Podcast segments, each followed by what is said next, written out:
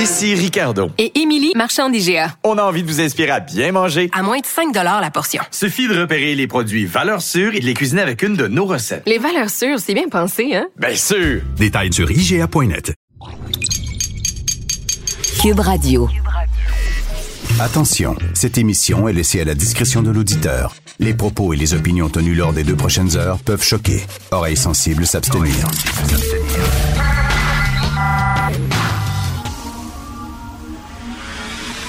Martino. Richard Martineau. Politiquement incorrect.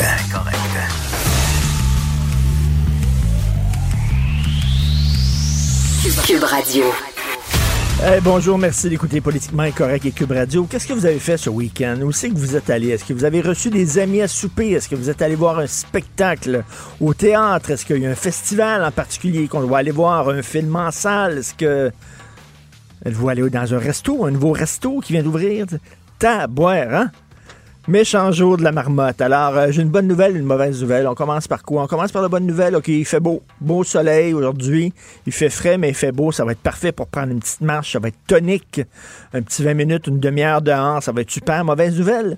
Bill Gates, qui s'y connaît en virus quand même, Bill Gates, vous le savez, il y a une fondation. Ça fait des années qu'il travaille, qu'il met des millions de dollars dans la recherche de vaccins pour des moyens de combattre toutes sortes de virus et de pandémies. Et là-dedans, il parle avec les plus grands spécialistes spécialiste au monde à tous les jours. Il est en contact avec ces gens-là. Il leur parle parce qu'il s'occupe plus de Microsoft. C'est vraiment ça, sa job à temps plein.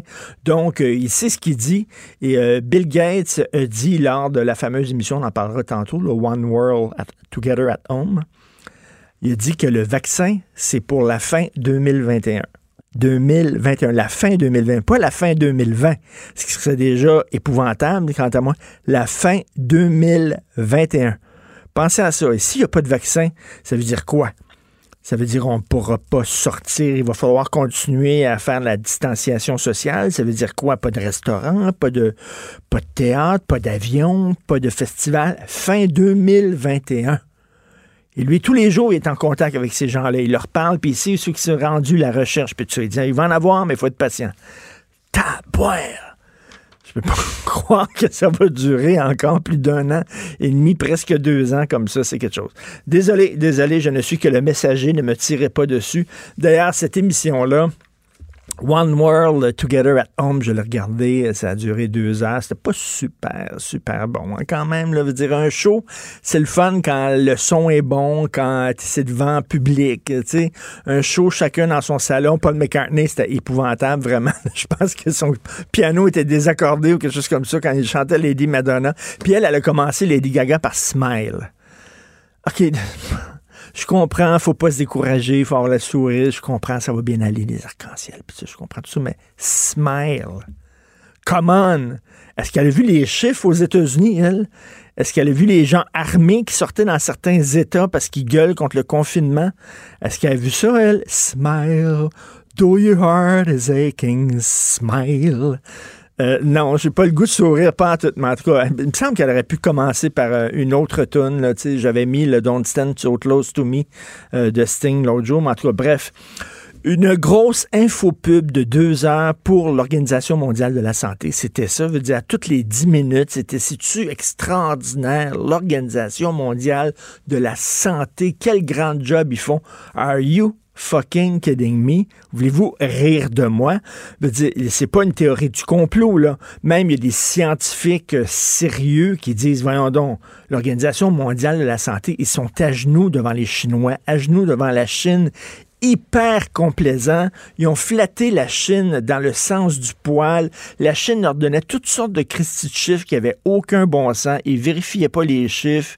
Eux autres, ils avalaient ça. Ils arrêtaient pas de dire que la Chine a vraiment fait tout ce qu'ils devaient faire pour lutter contre la pandémie quand on sait que pendant trois semaines, un mois, ils ont menti à la face du monde. Ils ont empêché leurs médecins de tirer la sonnette d'alarme. Euh, écoute, là, l'OMS, ah, c'était fantastique. Selon les artistes qui étaient là, qui participaient à ça, l'OMS, fantastique. Une grosse infopub, gros, gros malaise en regardant ça. Je reçois toutes sortes de messages de toutes sortes de monde. Écoutez ça. Et vous savez qu'il y a encore des vols. hein. Il y a encore des vols qui arrêtent dans les avions, mais bon, bien sûr, les, les touristes peuvent pas venir. Si vous habitez pas au Canada, si vous n'êtes pas citoyen canadien, vous pouvez pas débarquer de l'avion. À moins d'avoir une raison profonde. vous venez ici travailler là, euh, dans un centre de recherche ou quelque chose comme ça. Vous devez avoir des lettres et des accréditations et tout ça. Mais si vous voulez rien que visiter le Canada, ils vont vous retourner dans l'avion. Bon, mais il y a quand même des vols des citoyens canadiens qui reviennent de l'étranger. Et j'ai reçu ça d'une auditrice et je capote.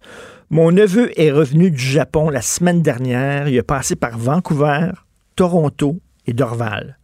Trois aéroports, OK? Vancouver. Après ça, il sort de Vancouver et prend un autre vol, Toronto. Là, après ça, un autre vol, Toronto, Dorval. Aucune disposition n'a été prise pour l'isoler à son arrivée. À Vancouver, on l'a laissé passer en lui posant des questions d'usage. Arrivé à Toronto, un simple questionnaire à remplir par écrit. Et à Dorval, les questions d'usage également. C'est tout. Est-ce que notre gouvernement fédéral est tombé en panne? Voyons donc. Alors, lui, il revenu. Vancouver, comme du beurre la poêle. Il venait du Japon, là. Toronto, comme du beurre la poêle. Dorval, comme du beurre la poêle. Il a pris ses, ses bagages, puis il est sorti, puis il est rentré chez eux. La semaine passée, ça. C'est qu'un quand même. On n'allume pas, si on n'est vraiment pas là. Je ne comprends pas comment ça se fait.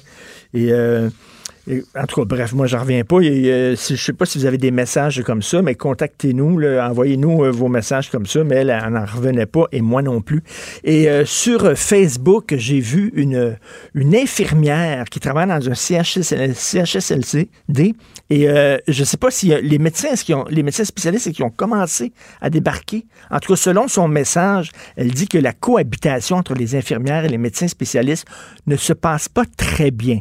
Ce qu'elle écrit, elle dit, euh, tu sais, habituellement, nous, les infirmières, quand on travaille, on est crevé, on dort sur des chaises. Il y a des chaises, puis on s'en va s'assouper sur des chaises, puis ils se font dire par la coordonnatrice, ben non, ben non, les médecins peuvent pas dormir sur des chaises, voyons donc, il faut leur préparer des lits, puis tout ça. Voyons donc, nous autres, on travaille là, dans un CHSLD depuis longtemps, puis on n'avait pas de lit pour s'endormir, c'était des chaises. Non, mais là, hey, voyons donc. Puis là, ça a l'air qu'ils déroulent le tapis rouge aux médecins.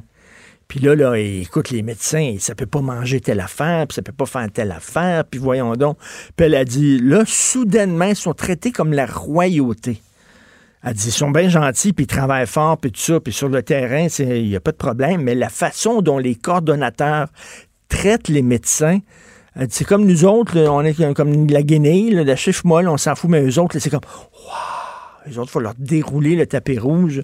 Bref, j'ai mis ça sur ma page Facebook personnelle, ce long message-là d'une fille, d'une infirmière un peu frue contre les médecins. Vous écoutez Politiquement Incorrect. Ici Ricardo. Et Émilie, marchand d'IGA. On a envie de vous inspirer à bien manger. À moins de 5 la portion. Suffit de repérer les produits valeurs sûres et de les cuisiner avec une de nos recettes. Les valeurs sûres, c'est bien pensé, hein? Bien sûr! Détails sur IGA.net. Martineau et l'actualité, c'est comme le yin et le yang. Impossible de les dissocier.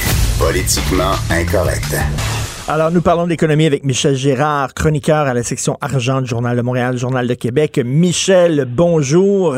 Bonjour Richard. C'est aujourd'hui que la construction domiciliaire reprend. Comment ça va se passer vraiment sur le terrain, là? Bon, j'ai- j'ai comme l'impression que ça ne sera pas facile. Ben non. Mais, euh, mais tu sais que l'humain s'adapte tout le temps. hein. Donc, euh, j'imagine que tu sais, tout le monde, là, euh, tout le monde, évidemment, va fa- fa- faire attention. Tu sais, il n'y a personne qui va attraper le coronavirus, là. On s'entend-tu que les, les gens de la construction euh, veulent pas plus euh, que n'importe qui euh, l'attraper? Alors, moi, je pense que ça va se dérouler... relativement bien. Euh, je, il n'y a personne qui va contester les mesures. C'est sûr que le résultat, c'est qu'évidemment, la construction va se faire plus lentement, mais plus sûrement, ce qui est le facteur, Oui. et- et le, le principal facteur. Est-ce qu'ils vont, qu'ils vont avoir un, un masque? Est-ce que c'est obligatoire, le port du masque pour eux autres? Je sais pas. Aucune idée. Je pense pas que le port Non, du hein? masque soit obligatoire. Non, non, non. Non, non. Ben, Alors, euh, non, non, ils vont, ils vont tout simplement respecter le fameux, euh, le fameux 2 mètres. Je t'avoue que quand tu installes des grosses portes de 2 mètres, c'est pas facile. Là. Ben non, écoute, là, comment ils vont faire pour respecter ça? Là? Je, je sais pas. Hey, écoute, euh, en, fin de semaine, j'habite dans une tour d'habitation, OK, Michel? Une tour uh-huh. d'habitation, puis ça coulait, il y a de l'eau qui coulait du plafond. Alors là, j'appelle le concierge en disant, venez, puis c'était dans le plafond de ma salle de bain. Puis là, oh. j'y montrais, on était tous les deux dans la salle de bain, j'étais à côté de lui, puis je montrais le plafond, puis là, je, je me suis rendu compte, coudon, j'étais à un pouce de lui, Christy. Eh boy. Dans la salle de bain, tu sais, là, tout à coup, j'ai flashé, puis là, j'ai reculé. Mais tu sais, c'est pas évident, là. Non, tu as raison. On, on, a ce réflexe-là. On y pense pas. Ben euh, on le voit d'ailleurs, François Legault, des fois, il se met à tousser, puis il pense pas. Ben tu les écoutes, puis il s'excuse. Alors, m'as-tu pensé, euh, tout le monde, c'est pareil? Écoute, on a des, des, des réflexes de, de 40 ans, 50 ans, 60 ans. Écoute bien, là, c'est bien sûr que ben c'est pas facile à changer. Non, mais il va, il, regarde, ça va arriver. en tout cas, on croise les doigts pour que ça se déroule bien. Euh, c'est sûr que, regarde, jamais on aura autant vu de mesures de sécurité sur les chantiers euh, que ce qu'on va vivre à l'heure actuelle, mais c'est évident que dans face à certains, certaines manœuvres, euh, je ne sais pas comment ils vont s'y prendre, mais ils vont sûrement trouver. Euh, tu sais, faut pas oublier qu'il y a un paquet d'ingénieurs aussi hein, en construction. C'est plein d'ingénieurs, donc euh, ils vont faire preuve les ingénieurs d'ingéniosité. Puis les gens de la construction. Non, non, mais c'est des ben gens de la construction. C'est des gens très très créatifs. Mon père, moi, était dans la construction. Si, tu peux pas t'imaginer comment est-ce qu'ils étaient créatifs. Hmm. Alors, donc, fait que regarde, on croise les doigts pour que ça se déroule bien. Là, évidemment, je sais pas si tu as remarqué, déjà, on nous menace que le prix, le prix des maisons va augmenter. Ben oui. Ben oui, ben parce que non, mais en partant, il y a comme une base là euh, qui fait, c'est sûr que euh, si ça te prend, je sais pas moi, le tiers plus de temps pour construire euh, la maison ou pour construire un édifice à condo ou n'importe quoi, c'est sûr qu'il va y avoir en, ben, en termes de salaire, les prix vont augmenter. Ben oui, puis mais est-ce que ça se peut que ce soit un test, c'est-à-dire qu'on va vérifier si ça se passe bien sur le terrain et si effectivement ça se passe bien, ça veut dire qu'on va pouvoir commencer à déconfiner d'autres professions peut-être? Non, mais effectivement, ah, non, non, on enclenche le mouvement, ben là. Euh, on le sent bien. Puis, non, mais regarde, je lisais ta, ton excellente chronique.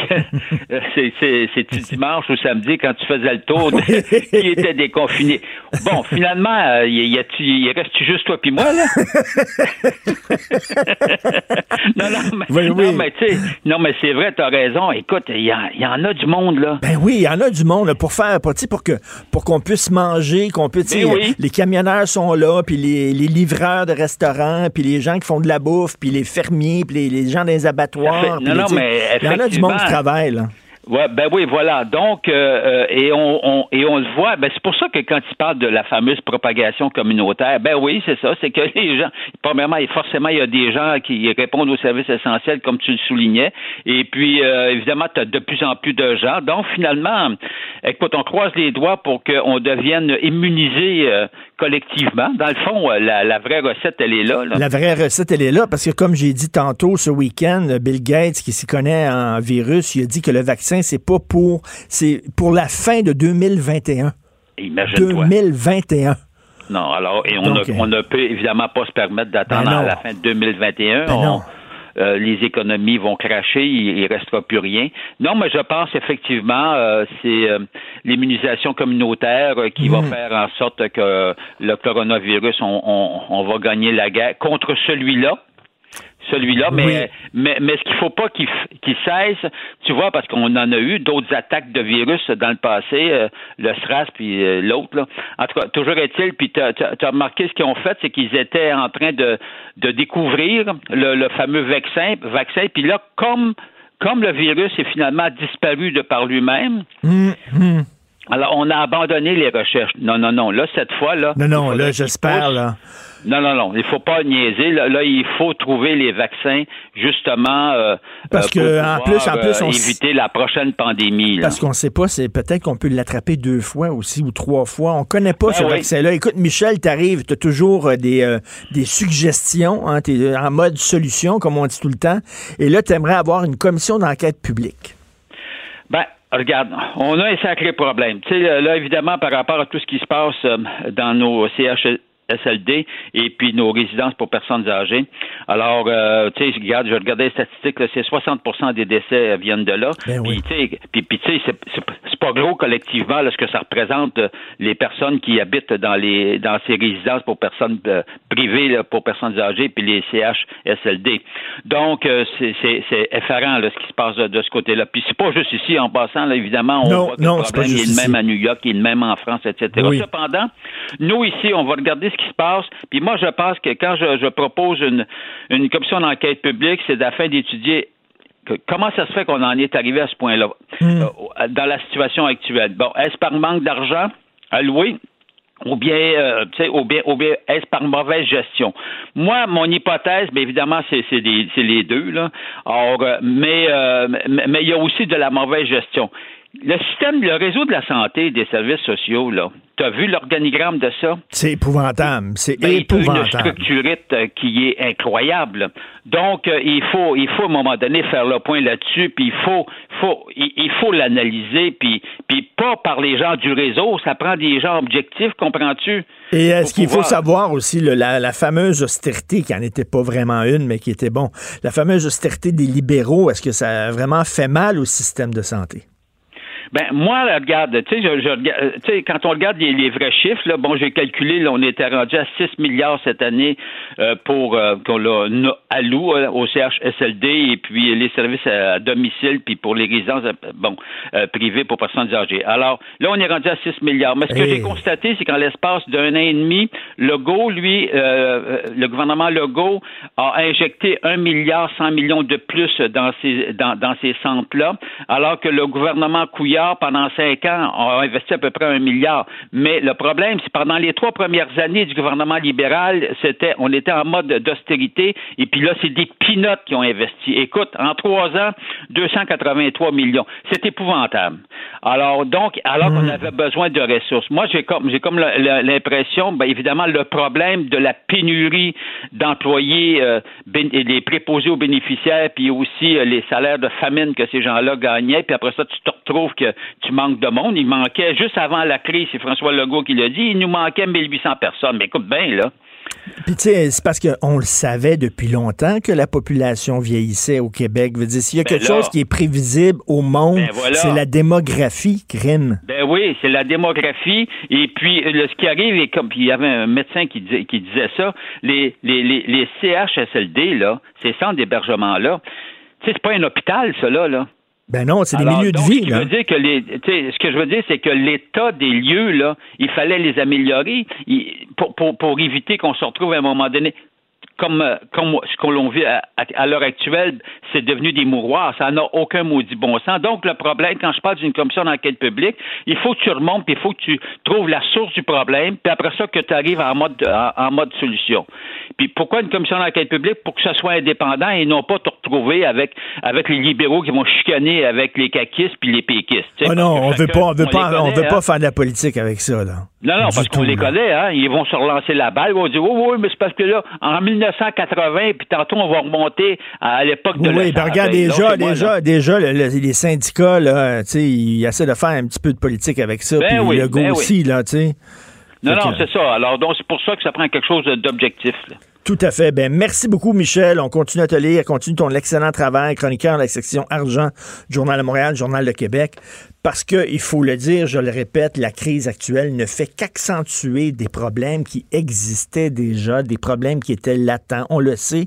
Mais Michel fait bien de le, souligner que c'est pas rien qu'ici. Hein.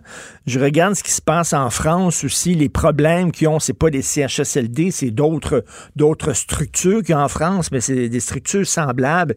Et c'est les mêmes choses aussi. Ce sont exactement les mêmes problèmes qu'ils ont eu. Même chose en Italie, même chose en Espagne, hein, euh, certains euh, centres comme ça pour personnes âgées se sont transformés en mouroirs. On avait découvert euh, un centre qui ressemblait à celui de Aaron à Dorval, où il y avait des personnes âgées qui étaient mortes dans leur lit. Donc, c'est des problèmes récurrents. Et pourtant, Dieu, s'il y a quelque chose qui est prévisible, puis moi, ça me rentre pas dans la tête, c'est la démographie. On ne peut pas tout prévoir dans la vie, mais il y a une chose qu'on peut prévoir, c'est les mouvements de fond au point de vue de l'âge. Et ça fait J'étais jeune, moi, là, là, dans- au début des années 60, crime, on disait, là, vous allez voir, la population au Québec, ça va vieillir, il va y avoir énormément de vieux. On aurait pu prévoir tout ça, et bien sûr, on l'a pas fait. Politiquement incorrect. À Cube Radio et sur LCN, le commentaire de Richard Martineau avec Jean-François Guérin. Cube Radio.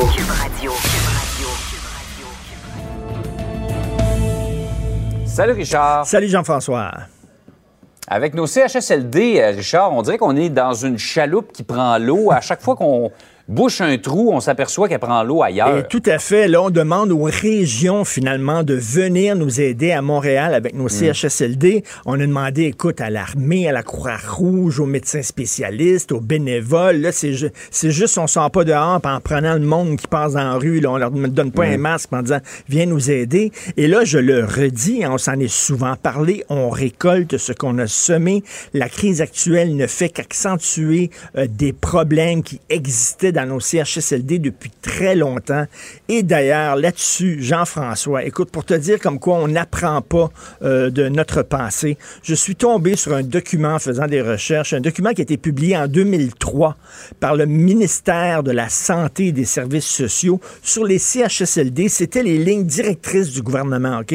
Qu'est-ce qu'il fallait faire? Ils ont analysé la CHSLD, puis là, ils ont dit, en 2003, il y a 17 ans, ce qu'il fallait faire avec ces organismes-là. Et là, ils disaient, il faut que ce soit un milieu de vie de qualité, accueillant, épanouissant, où il fait bon vivre. Les résidents n'ont pas seulement besoin de soins, ils ont besoin d'amour, d'attention, d'estime de soi, et les préposés devraient prendre le temps de jaser avec les résidents, de les écouter, de parler avec eux comme on l'a vu, il n'y avait pas le temps par tout, mais Ils ont pas le temps, absolument non, pas. ils Ils n'ont pas le temps. Ben, complètement. Ils ont dit un CHSLD. Il faut s'assurer que ça, euh, c'est un, un milieu de vie qui ressemble vraiment au domicile où la personne demeurait avant d'aller dans un CHSLD. Ben oui, ça ressemble vraiment au domicile des personnes âgées. Il disait, il faut éviter d'infantiliser les résidents. Il faut les traiter avec respect, avec courtoisie. Écoute, là, je veux pas jeter, bien sûr, la roche aux préposés qui font ce qu'ils peuvent vraiment. Ah, ça. Mais on le voit là, qu'en 2003, on a fait un beau rapport sur la situation des CHSLD. Écoute, il y a plein de gens qui ont fait ce rapport-là. Il y avait une architecte, il y avait des médecins et tout ça. Qu'est-ce qu'est-ce qu'on a fait avec ce rapport-là? On l'a pris, on l'a tabletté. On n'a rien fait. À la fin, il y a plein de recommandations dans ce rapport. On n'a pas fait de suivi. On n'a pas euh, mis les recommandations. là. On les a pas concrétisées, puis tout ça. Un autre rapport qui a servi strictement à rien. Puis là, on regarde, là, on, on se ramasse, on a récolté ce qu'on a semé, malheureusement. Un paquet de vœux pieux Ben, de qui, vœux finalement, pieux. sur le terrain, se sont jamais matérialisés. Exactement. Par ailleurs, justement, parlant des CHSLD, celle qu'on avait vue dans les médias, quoi, il y a à peu Hey. près une dizaine de jours, lanceuse d'alerte euh, du CHSLD, la salle elle-même a contracté la COVID-19. Écoute, il y a des gens qui te font sentir cheap, Jean-François. Terry Laplante Beauchamp, euh, on sait, c'est cette jeune étudiante qui a travaillé dans un CHSLD à la salle, qui a tiré la sonnette d'alarme, qui a accordé une entrevue euh, choc à notre confrère euh, Félix Séguin. Euh, elle a elle-même la COVID-19. Et écoute, Jean-François, je l'écoutais dans une entrevue. Elle disait, j'ai la COVID-19, c'est extrêmement difficile. J'ai l'impression que quelqu'un est assis sur mon thorax, m'empêche de respirer. Mais elle n'avait qu'une idée en tête. Guérir, après ça, aller en quarantaine et y retourner, Jean-François. Ouais, c'est retourner. incroyable. Ouais. C'est incroyable. Elle, elle ne pense qu'à ça. C'est comme un, un pompier là, qui veut retourner dans le plein milieu du feu. Et je me disais en l'écoutant, pour moi, c'est un symbole de tous ces travailleurs et travailleuses de la santé. Et il faut le dire, on se répète, mais je m'en fous. Il faut le dire, ce sont des gens incroyables. Et moi, souvent, au fil des ans, Jean-François, tu as sûrement entendu ça, on disait, on a perdu la vocation. Hein? Quand il y a les infirmières, c'était des religieuses, elles avaient la vocation, on a perdu la vocation. Non, je suis désolé. La vocation, elle existe encore. Ce sont des gens qui vont au front, qui sont mal protégés, qui n'ont pas des bons équipements. Et elle, elle est malade, elle n'a qu'une idée, c'est dit retourner.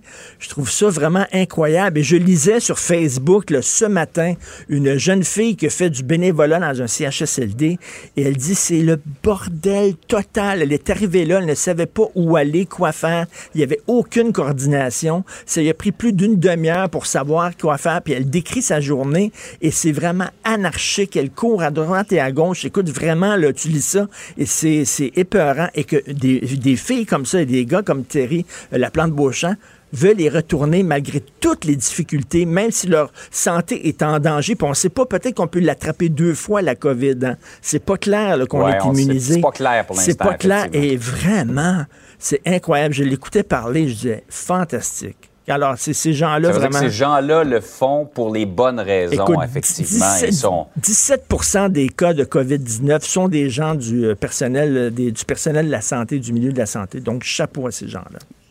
C'est très bien de le souligner. Euh, Merci beaucoup, Richard. Merci beaucoup. Bonne journée. Bonne journée. Richard Martineau. Politiquement incorrect. Cube Radio. Avez-vous vu ce qui se passe aux États-Unis? Je ne veux pas faire de l'anti-américanisme primaire, de l'anti-Donald Trump primaire. C'est un, c'est un grand pays, les États-Unis, c'est une grande culture, etc. Mais là, de voir ces gens-là qui sont contre le confinement à tout prix parce qu'ils pensent que c'est un, un complot, là.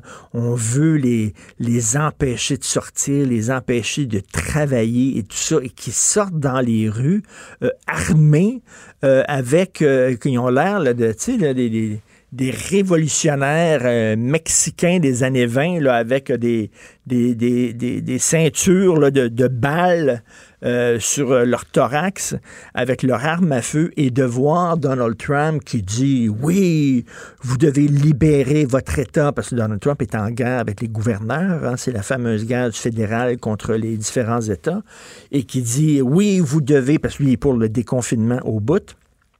Vous vous rappelez, il était prêt à ouvrir toutes les entreprises, tous les business pour, euh, pour Pâques. Ben oui. Alors, il dit, oui, vous devez libérer vos États. Et vous savez, chers Américains, votre deuxième amendement, qui est le fameux amendement de la Constitution, où on a le droit de porter des armes et de se promener armé. Alors, votre deuxième amendement, si cher à vos cœurs, est menacé. Et lui, il est en train d'encourager ces zozos-là qui sont complètement flyés euh, à, à sortir, alors que actuellement le confinement, qu'est-ce que vous voulez? C'est pas c'est pas un trip là, c'est pas la théorie du complot. On a besoin de ça pour aplatir la courbe. Mais bref, je trouve ça assez épeurant. Nous allons parler avec Luc La Liberté, analyste et blogueur, Journal de Montréal, Journal de Québec. Bonjour Luc. Oui, bonjour Richard.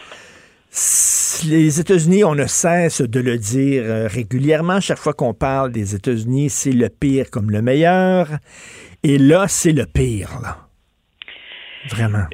Écoute, les, les, les, je suis en train de, de, de mettre la dernière main à, un petit billet de blog que je, je mettrai en ligne tout à l'heure et je, je, les yeux m'ont littéralement écarquillé euh, en fin de semaine quand j'ai lu, puis après ça, ben, écoute, j'ai écouté l'enregistrement.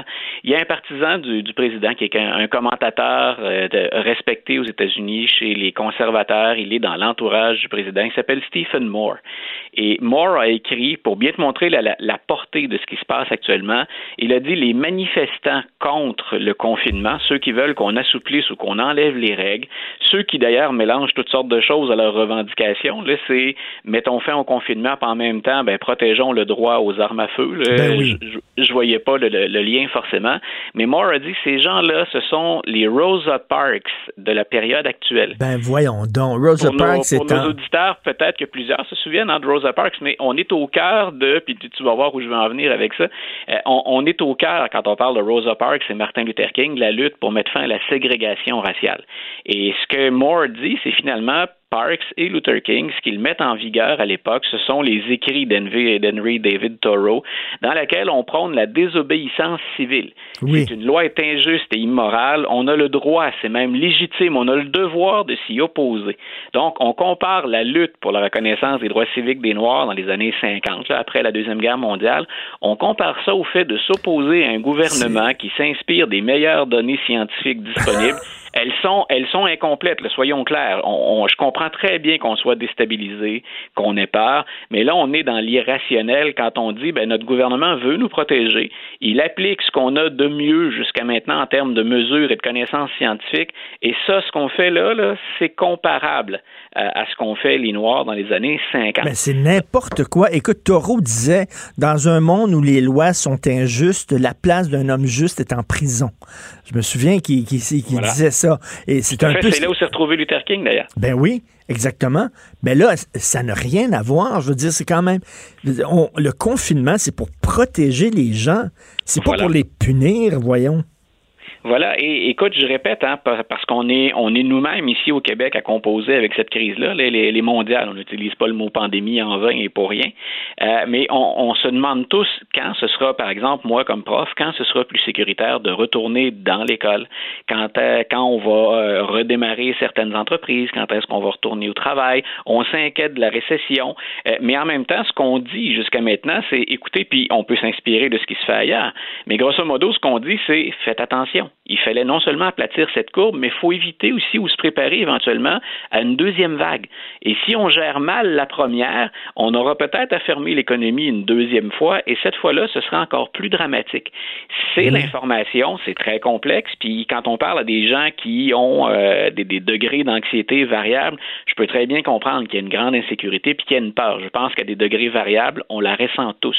Mais de là à se soulever contre son gouvernement, euh, écoute, hier, je sais pas si nos auditeurs ont vu ça ou toi, là, euh, à Denver, au Colorado, il y a deux infirmiers qui sont descendus dans les rues pour bloquer les manifestants. Le message, il ne pouvait pas être plus évident que ça, c'est vous compliquez notre travail, Ben notre oui. tâche. On risque notre vie pour vous protéger, protéger les autres, alors que vous manifestez dans les rues pour euh, qu'on enlève ces mesures-là qui sont là pour vous.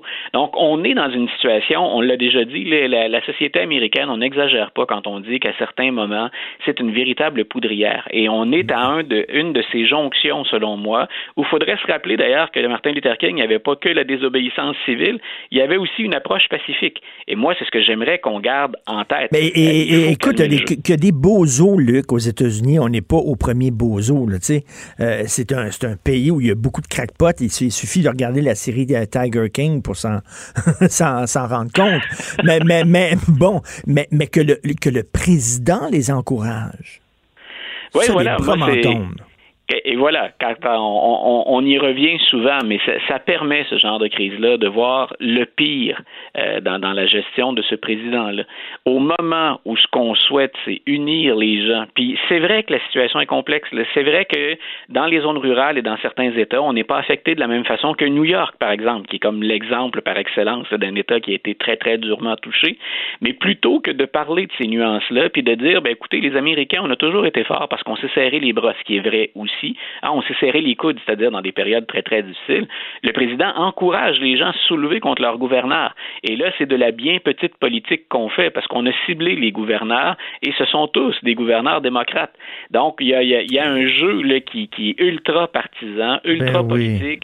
Tout se récupère, on le sait en politique. Mais de le faire de manière aussi grossière et surtout, surtout de manière aussi risquée, là, moi, c'est le bout où je débarque. Ben oui, irresponsable. Est-ce que c'est, tu sais, le- le- le- il y avait le, le fameux mouvement du Tea Party à l'époque de Ouais. Sarah Palin, Oui. où justement euh, c'était les gens qui se méfiaient du gouvernement fédéral. Le gouvernement fédéral était comme un genre de Big Brother, puis il fallait bon, il fallait presque prendre les armes pour se protéger contre le mouvement fédéral. Le Tea Party, on en parle peu, mais c'est les résidus de ça. Comme quoi, on n'a pas réglé cette question-là encore. Oui, puis on, on oublie souvent que le Tea Party, ça a été une faction un peu plus radicale dans ce type de revendication-là, mais c'est un mouvement qui, qui est fort. C'est-à-dire que cette mentalité-là aux États-Unis, qu'on doit d'abord s'en sortir par soi-même, individuellement, et qu'on s'oppose à, à plusieurs formes d'intervention du gouvernement, c'est pas propre qu'au euh, au Tea Party. Euh, On retrouve ça au sein des républicains en général et même au sein de certains démocrates. Il y a des gens qui préfèrent, par exemple, nettement avoir affaire avec le maire de la ville ou le gouverneur de l'État plutôt que le gouvernement à Washington. Le, le- le degré de confiance à l'égard des institutions politiques, il est, j'ai envie de dire, naturellement faible aux États-Unis parce qu'il y a cette mentalité-là. Maintenant, on convient ensuite, selon les partis ou selon les allégeances politiques, ben, qu'on n'a pas le choix. Si on veut organiser une réponse qui soit bonne pour l'ensemble, on n'a pas le choix de laisser plus de place au gouvernement fédéral. Et ce de quoi on débat habituellement, ben, c'est quelle place et jusqu'où on va. Mais là, de voir que la seule façon de s'organiser de manière centralisée pour développer une cohérence dans l'effort et dans l'action, euh, c'est le gouvernement fédéral de lutter et de s'opposer à ça, eh ben, ça ne peut qu'entraîner des, des, des répercussions et des retombées bien plus graves que ce qu'on était en, ce, ce à quoi on était en droit de s'attendre. Et- Et, c'est déjà très difficile, soyons honnêtes. Et on vit dans une époque de grande confusion intellectuelle. On mélange tout. Euh, je peux comprendre qu'on soit méfiant est critique envers l'Organisation mondiale de la santé et Dieu sait Voilà. qu'on peut être critique parce qu'effectivement, c'est un organisme qui été très complaisant envers la Chine et tout ça. Mais de là à être critique envers tous les scientifiques, tu sais, on mélange tout, on met tout dans le même pot. L'OMS, puis les médecins, puis la santé publique, puis tout ça. Puis là, maintenant, on est rendu qu'on a développé un... un- dès qu'un scientifique parle, on dit, on se méfie de ce qu'il dit. C'est n'importe quoi, là. Écoute, les, les- les- on a oublié, grosso modo, depuis, euh, depuis le 18e siècle, on a oublié à quel point la qualité, la longévité de notre vie, on la doit au développement scientifique. Euh, Est-ce qu'ils sont, est-ce qu'ils ont la réponse à tout? Non, mais ce qui est étonnant de nos jours, c'est euh, s'il y a 1% de risque, par exemple, d'erreur dans un dossier, il y a plein de gens qui vont adhérer à ce 1% plutôt qu'au 99 Toi et moi, on va voir notre médecin. Notre médecin dit en, en t'opérant, on a 99% des chances de te sauver, mais on n'a pas confiance en lui. On va vers le 1% C'est le genre de réflexion auquel on, on se livre actuellement. Et je pense que la classe politique a un mea culpa très important à faire là-dedans parce qu'on a réutilisé certaines données et parce qu'on a tout fait à certains moments pour que la population doute de nous. C'est bien légitime. Mais en même temps, nous avons le devoir d'être mieux informés, d'être plus responsables dans notre quête de l'information. Et, et j'avoue que parfois, les, les, les bras m'en tombent. Quand, quand je regarde. Complètement. Et, et pourtant, tu sais, la réalité le démontre. Regarde New York, c'est une situation qui était catastrophique. Ouais. Maintenant, c'est une situation qui est grave, mais elle est plus contrôlée. Pourquoi? Parce qu'on a imposé un confinement qui était sévère. Le confinement, ça fonctionne. Voyons, Voilà. là. Mais et tu vois, le gouverneur Cuomo a quand même réussi, alors que c'était pas le, le- le gouverneur le plus populaire aux États-Unis, il a quand même réussi à gagner la confiance des, des gens de, de son État, puis surtout de sa ville. La grande concentration en Albany, la capitale, puis on a aussi la, la- la ville de New York, on a Manhattan. Mais il est parvenu avec une action très très vigoureuse. Euh, lui aussi, là, c'est, c'est pas exempt de critique, il aurait pu bouger avant. C'est, c'est ce qu'on, c'est un des reproches qu'on, qu'on lui adresse. Mais effectivement, il a fait les efforts nécessaires pour aplatir la courbe. Et on voit que, ben, on voit que là, il y a une régression. Et on croise les doigts pour que ça, ça demeure bien entendu. Mais justement, faut encourager ce, ce genre de mouvement-là. Euh, moi, j'étais, j'étais sidéré du nombre. D'ailleurs, quand on compare, quand je dis je suis sidéré, quand, quand on entend certains gouverneurs des, des États, puis euh, ben, on a l'air d'insister, mais ce sont plus souvent des républicains qui disent ça, euh, que l'association professionnelle de lutte fait partie des services essentiels. Moi, j'étais, je, je trouvais ça. Écoute, la, la- la lutte professionnelle est un service essentiel parce que nos citoyens s'emmerdent à la maison. Là, tu dates un peu, on leur demande de rester à la maison pour que le pire de la crise passe, mais non, il faut leur donner de la lutte. Tu dis non, il y a des choses qui se perdent quelque part. Quand je dis que c'est- très désordonné, ça, c'est comme l'exemple caricatural pour moi Ben oui, d'un mais- gouverneur qui, qui ménage la chèvre et le chou. Et pas seulement le gouverneur, mais Trump lui-même dit il est temps que le, le- le sport professionnel revienne parce que je suis tanné de regarder des reprises de vieux matchs. c'est comme, my God, il est le président. Mais, mais Ben écoute, voilà, moi, je, rigole, je rigole parce que je me dis, ma vie est en jeu. Là. On- Ben ma oui. vie, la- celle de mes concitoyens est en jeu. Je pense que je, je suis un maniaque de sport. Je pense que je peux passer encore un bout de temps sans avoir de match de mes Red Sox favoris pour, euh, pour faire ça. Si toi et moi, on jasait de ça dans notre salon, euh, on le ferait entre citoyens isolés, ce serait une blague. Quand c'est le président des États-Unis qui, du haut hein, de, de, de son perchoir, euh, il va de déclarations comme celle-là, ben, on, on est dans le ridicule. On est dans le... Écoute, c'est surréaliste. il faut pas que ça dure trop longtemps, cette crise-là. J'entendais Bill Gates ce week-end lors du spectacle One World Together at Home qui disait que le vaccin, c'est pour la fin 2021. Euh, je me disais, my God, si ça dure trop longtemps, écoute, ce mouvement-là qui est un mouvement qui est quand même inquiétant aux États-Unis. C'est Oui. des gens armés, là, qui c'est pas les gilets jaunes. Ils font passer les gilets jaunes pour des scouts, là. C'est des gens qui sont armés comme s'ils attendaient la prochaine guerre. Et euh, écoute, là, il, il- il peut y avoir des, des- des- un mouvement de violence. Et c'est ça, c'est qu'on les nourrit. Le- je répète, je peux comprendre qu'on sorte, je peux comprendre qu'on s'inquiète, et je sais pas à long terme, d'ailleurs, écoute, comment tout le monde va réagir quand on est isolé aussi longtemps, puis qu'on perd confiance, on perd nos repères habituels, puis on perd confiance. On espère toujours qu'on va aller vers des sources fiables d'informations, puis qu'on va être capable de... Jusqu'à maintenant, au Québec, d'ailleurs, on le fait très bien. Même s'il y a eu quelques petites erreurs de parcours, reste qu'en en, général, on est solidaire. Euh, aux États-Unis, on n'a pas cette, cette solidarité-là, et c'est pire dans, dans certains États. Ah non, c'est complètement fou. On se croise euh, les doigts qu'ils vont se calmer le pompon, tout le monde, mais ça n'a pas l'air parti comme ça. Merci beaucoup, Luc La Liberté. On continue à te lire. Merci. Ici Ricardo. Et Émilie, marchand d'IGA. On a envie de vous inspirer à bien manger. À moins de 5 la portion. Suffit de repérer les produits valeurs sûres et de les cuisiner avec une de nos recettes. Les valeurs sûres, c'est bien pensé, hein? Bien sûr! Détails sur IGA.net.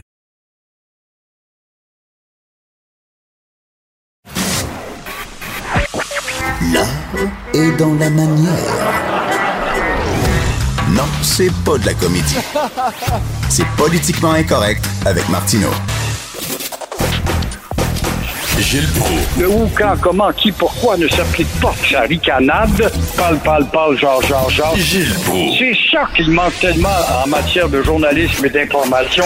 Voici le commentaire de Gilles Proulx. Gilles, l'opposition à Ottawa qui veut reprendre les débats en Chambre.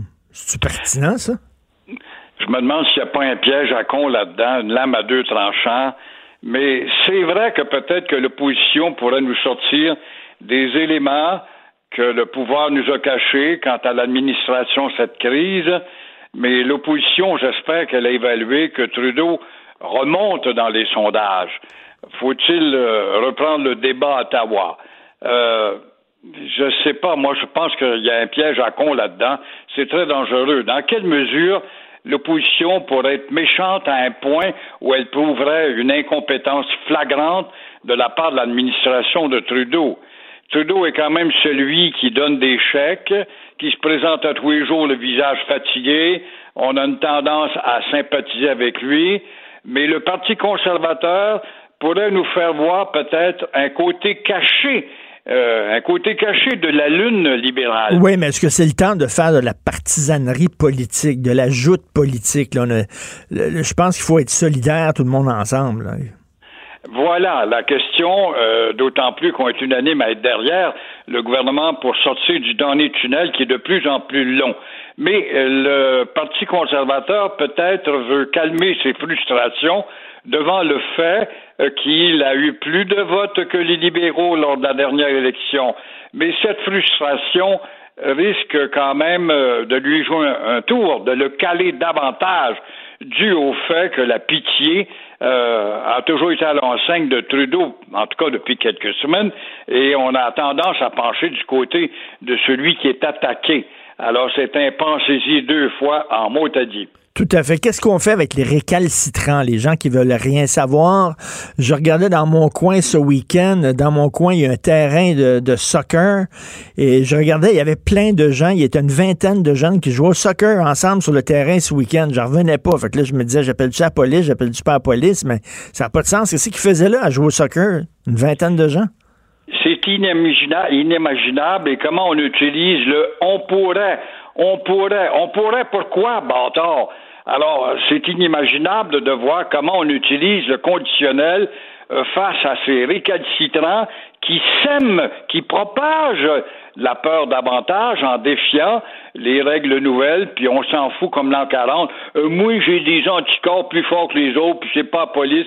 J'ai vu une police me donner un avertissement. C'est pas un avertissement, c'est euh, tout de suite de le rentrer dans le char puis donner un billet. Pas on pourrait. Euh, moi, j'ai des anticorps plus forts. Il y a un autre débile des basses Laurentides, on l'a vu, qui, euh, en tout cas, euh, voulait avoir de la crème glacée d'une autre région. Il se fout des régions compartimentées, puis il traverse la sienne pour aller chercher de la crème glacée. Qu'est-ce qui cache derrière ça? Je sais pas quelle saveur avait la crème glacée. Je sais pas si c'est du secret de la sauce labatte ou encore de- du poulet barbecue de Saint-Hubert, mais euh, il se fait arrêter et il dit qu'il pourrait être, on lui dit, vous pourriez être mis à l'amende. On pourrait, mais pourquoi on pourrait? À Sherbrooke, un vendeur de drogue, il est confiné, mais il ouvre son petit commerce parce que c'est connu dans son quartier. Il ouvre ses portes à ses clients. Il y a peut-être des rabais, c'est ainsi, pour de la coke notamment. Et puis voilà, euh, on l'arrête, on cible sa maison. Et là, on va dire, vous pourriez t'accuser, mais pourquoi encore on pourrait t'accuser? Ça se peut pas d'entendre ça. Le moineau du CHLD, euh, CHSLD de Dorval, Aaron, là, qui est un bandit, qui a donné de l'argent au Parti libéral, et qui a un passé Ben oui. criminel. Alors, il pourrait être accusé. Pourquoi on pourrait l'accuser? Alors, en attendant, ces gens-là sont des propagateurs d'angoisse. Il n'y a pas de doute et ça se poursuit. Mais ça, c'est le Québec. ça. Personne n'est imputable. Ben voilà. Résultat, on est la province championne. Ah, on va me dire oui, mais c'est nous qui avons le plus grand nombre de vieillards. C'est comme dans cette euh, maison de Saint-Hubert, puis ailleurs, d'autres, on trouve des morts, des gars qui étaient là depuis plus de 24 heures dans leur chambre, des filles, et puis des employés qui fuient. Ça te démontre bien le manque de formation. Tu sais, t'as engagé n'importe qui, n'importe quand, sans formation, sans formation au niveau d'administration à qui te donné la gérance d'une maison de la sorte. Alors, comme à Saint-Hubert, il y en a 35 sur 50 qui sont affectés. Là, nous autres, on fout le camp, on n'est pas pour traiter ces malades-là. Je lâche le job là. C'est grave. Ah. Je vais croire que ces gens-là ont sacré le camp pour sauver leur job et leur santé. Mais si mentalement ils avaient eu une formation, ils se sont organisés collectivement, dire Hey, on attaque ce problème-là au plus sacrant, vite l'eau de Javel, puis vite, vite, vite l'opération sanitaire. Mais non, il en est ainsi au niveau de la direction. Des gars souvent nommés par le parti au pouvoir jadis, jadis, et qui euh, n'ont pas de formation intellectuelle pour ce genre d'administration. Ben, c'est, les garderies de Thomasy qui recommencent, là. Vous savez, euh, le. Parti libéral qui donnait des, des, des, garderies, des permis de garderie à, des proches du parti, à des amis. Euh, puis c'était pas des gens qui avaient qui étaient formés là, pour ça, absolument pas. C'était des gens qui, eux autres, ils voulaient faire du cash avec ça. On a l'impression que pour certaines personnes, il y, a- il y en a des bonnes maisons de, de résidence pour les personnes âgées. Il y en a des bonnes, mais il y en a d'autres, on dirait, c'est un coup d'argent. Exactement. Puis ce scandale-là que ça dure depuis 15-20 ans, puis c'était un gars du Parti libéral, puis un gars du Parti libéral, puis toujours le mot du Parti libéral, ne change rien dans la mentalité des absurdes, des cabochons qui n'entendent pas quant au choix d'un parti pour l'élection suivante, par exemple. Et euh, la construction qui recommence aujourd'hui, comment ça va comment ça va se produire concrètement? Est-ce que c'est possible de construire une maison en respectant le 2 mètres de distance? Voilà, les gars, les filles euh, de la construction qui sont fin prêts, disent-ils, bon, à faire cogner le marteau, c'est déjà commencé. Moi, j'habite près d'un chantier, je suis près du pont et du REM, là. Bon, je vois ce matin, par exemple, il n'y a que des, des camions d'électriciens. Je suppose que on appelle les gars qui vont faire le, le, le filage euh, pendant quelques jours, puis demain ou après-demain, on appellera un autre groupe. Si c'est le cas, c'est prudent. On sait qu'ils sont déjà à distance, hormis d'avoir à lever quelque chose, puis tu es obligé de demander à Thérèse de venir t'aider. Mais là, il va y avoir des masques comme rien. Mais euh, pendant ce temps-là, ça prend plus de temps à bâtir, mon cher Richard. Si ça prend Oui. plus de temps à bâtir la maison que madame ou monsieur, au mois de janvier dernier, a réservé pour son bungalow ou son condo, Elle va coûter plus cher. Ben voilà que le prix va changer. Mais ce que je comprends pas, et moi j'ai une hypothèse, reprends-moi si je me trompe, comment ça se fait qu'on n'a pas donné le feu vert pour les chantiers tout aussi urgents, tout aussi urgents, tels le Louis H. Lafontaine, le Turcot, le Saint-Pierre, le REM sur le pont Champlain. Moi, je pense que si on n'agit pas pour ces grands chantiers-là, pendant qu'il n'y a pas d'automobile, c'est en plein le temps de t'attaquer au Louis H, là. T'as pas trop d'auto, tu peux traverser ça les yeux fermés. C'est en plein le temps. On l'attaque pas. Moi, je pense que le gouvernement a trop donné. Sa caisse, sa réserve baisse à un point alarmant. Et là, comme ce sont des deniers publics pour ces chantiers-là, ben ne sois pas étonné que les chantiers restent en suspens pendant longtemps, comme on en a vu, comme la 30 notamment, puis d'autres chantiers qui traînent. Euh, on se souvient de la rallonge à l'Université du Québec, là, sur la rue euh, euh, Berry ou Berry, je me souviens Ben pas. oui, oui, oui. Ça a traîné euh, Ben oui. l'îlot des voyageurs, tu te souviens? Oui, oui. Alors, ça reste là parce que les deniers publics, on n'a plus d'argent pour les Mais là, d'ailleurs, en parlant de deniers publics, c'est drôle parce que je parlais avec des, amis ce week-end. On avait un souper virtuel par ordinateur, par écran interposé. Puis ils me disaient, Richard, je savais pas qu'on avait autant d'argent que ça. Avoir su, j'aurais pas travaillé. mais tu mais je, je savais pas que l'État avait tant d'argent que ça, l'État fédéral. On n'arrête pas de donner des chèques à gauche et à droite. C'est vrai qu'on imprime aussi. Il faut pas oublier qu'on Ben a oui. le dollar. Puis comme les États-Unis font la même chose, mondialement, ça dérange un peu moins.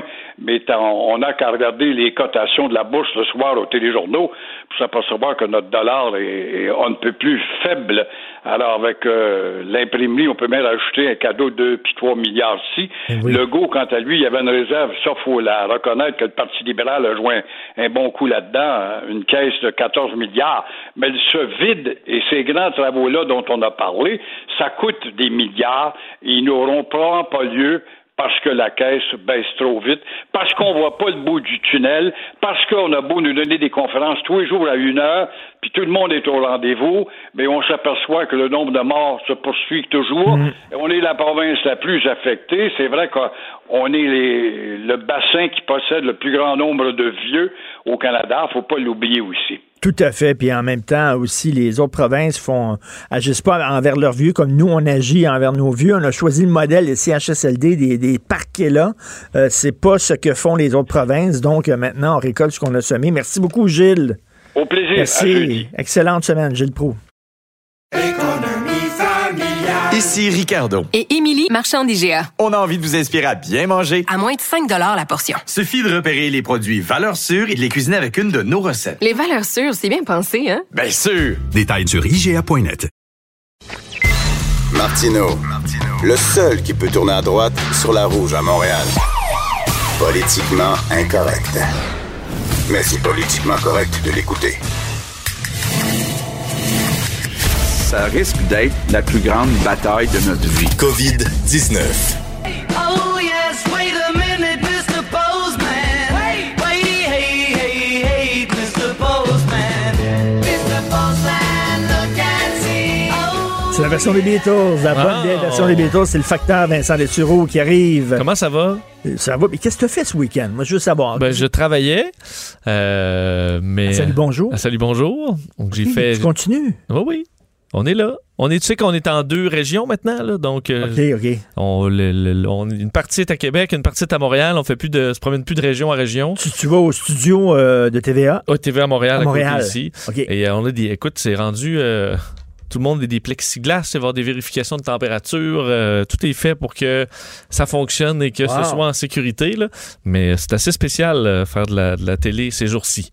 Tout, tout est spécial. Vérification de température? La ça patente, commence, là? euh, ouais. Bientôt, on va pouvoir Dans se le faire front, scanner dans le front. Wow! Tu vois?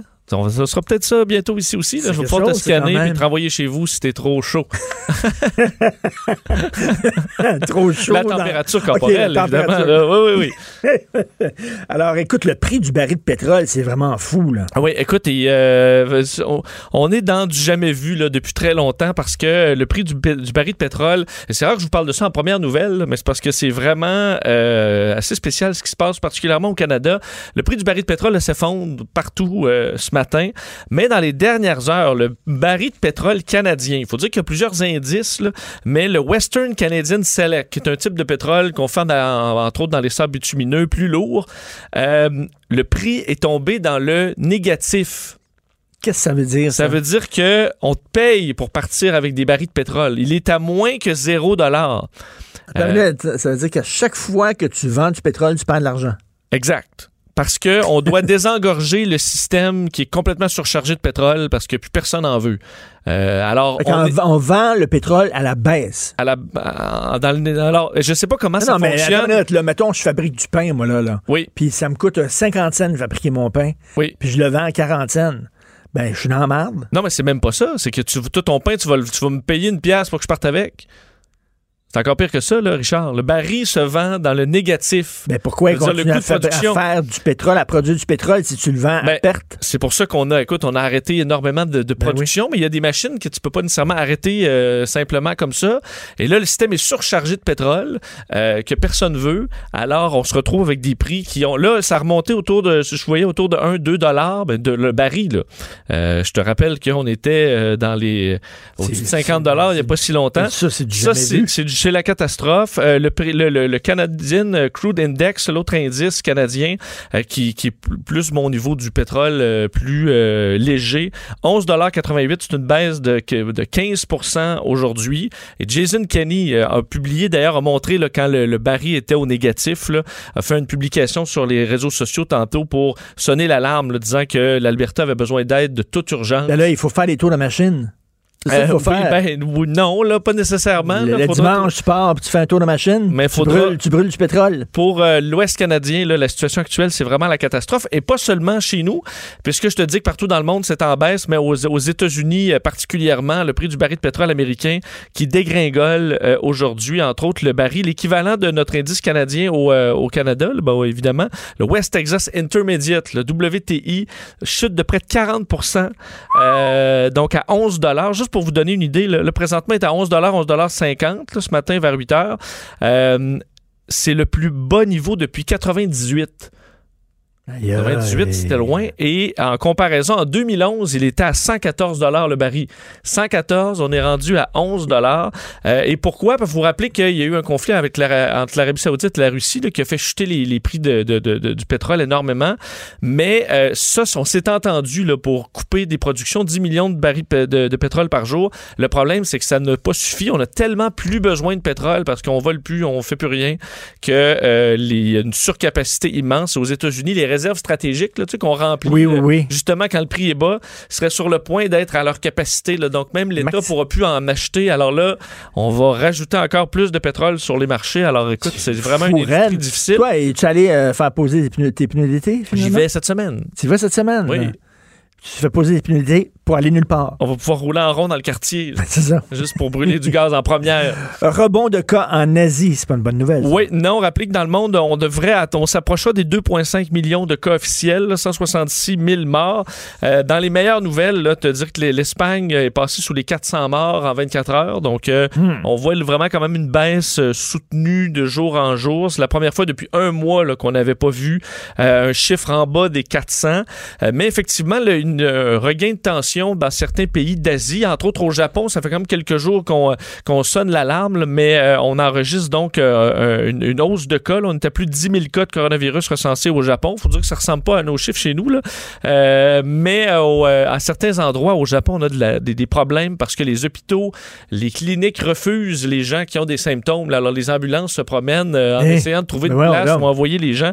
C'est particulièrement compliqué là-bas pour ça. Et à Singapour. Les hôpitaux refusent de soigner les gens malades. Oui, mais dans me plusieurs c'est comme la job d'un hôpital de faire ça. Oui, mais les cas euh, de, de COVID-19, euh, ça semble de plus en Bon. plus problématique. Et à Singapour, qui avait réussi vraiment à tout arrêter là, très rapidement en faisant des, des tests massifs là, sur la population, euh, ben là, une hausse de cas, 1400 nouveaux cas à Singapour. Surtout, le problème, c'est les ouvriers. Singapour, c'est extrêmement riche, là, les nouvelles tours ultramodernes. Mais ces tours ultramodernes avec des piscines à débordement au sommet, c'est construit par 200 000 ouvriers venus d'Asie du Sud qui sont são euh, entassés les uns sur les autres là, dans des baraques. Et le problème, c'est que là, le virus est en train de faire le tour de cette population-là qui est très rapprochée. Heureusement, c'est des plus jeunes, donc c'est pas une population qui en meurt beaucoup, mais ça fait exploser le nombre de cas à Singapour. Euh, on dit que ces gens-là travaillent pour 400-500 dollars par mois pour construire les tours de, haut- de grand luxe à Singapour. Et là, on a des problématiques avec tout ça. Alors, il faudra voir comment ça va virer là-bas. Mais euh, c'est un peu... euh, c'est, c'est, euh, dont le, le- la tension monte d'un cran dans certains pays d'Asie. Et euh, l'Allemagne qui amorce un déconfinement prudent. Oui, parce que l'Europe, évidemment, l'Allemagne est le, le point central économique de l'Europe. Alors, euh, toute l'Europe a un peu les yeux tournés vers l'Allemagne pour leur déconfinement qui commence aujourd'hui euh, sous tension, faut dire, parce que Angela Merkel est particulièrement prudente. Elle dit que c'est une situation qui est très fragile. D'ailleurs, elle dénonçait les, ce qu'elle appelait les, les orgies de discussion, là, parce que là, c'est très compliqué, semble-t-il, entre les États-régions, un peu comme les Hauts-provinces oui. ou nos États là-bas, pour qui fait quoi, comment on s'organise. Aujourd'hui, on ouvre les, tranquillement le commerce d'alimentation, ben ça, c'est déjà ouvert, là, mais librairies, les garages, les magasins de vêtements, fleuristes euh, vont ouvrir. Par contre, plusieurs choses sont fermées euh, encore. Les lieux culturels, bars, restaurants, aires de jeu, les terrains de sport, euh, les grands rassemblements, ça, c'est jusqu'à la fin août, le 31 août. Et les écoles devraient rouvrir à partir du 4 mai. Et on demande encore les distances, pas plus que deux personnes Alors, c'est vraiment un semblant de normal, mais encore loin de la vraie normale. Alors qu'en Italie, France et Royaume-Uni, ben là, c'est, écoute, le déconfinement, on en reparlera dans quelques semaines parce qu'ils y sont pas encore. Deuxième vague. Ouais, ben comme on le voit à Singapour. Deuxième vague. Tout, tout le monde euh, célébrait Singapour en disant regardez, pas besoin de Ben confinement, oui. tout va bien à Singapour, mais là, ça Ben va non. moins bien à Singapour. Ben là, on va-tu jouer au yo-yo comme ça, là? On est en dedans, ça baisse, on sort, c'est correct, ça remonte. On est en dedans, ça baisse, on sort, ça remonte.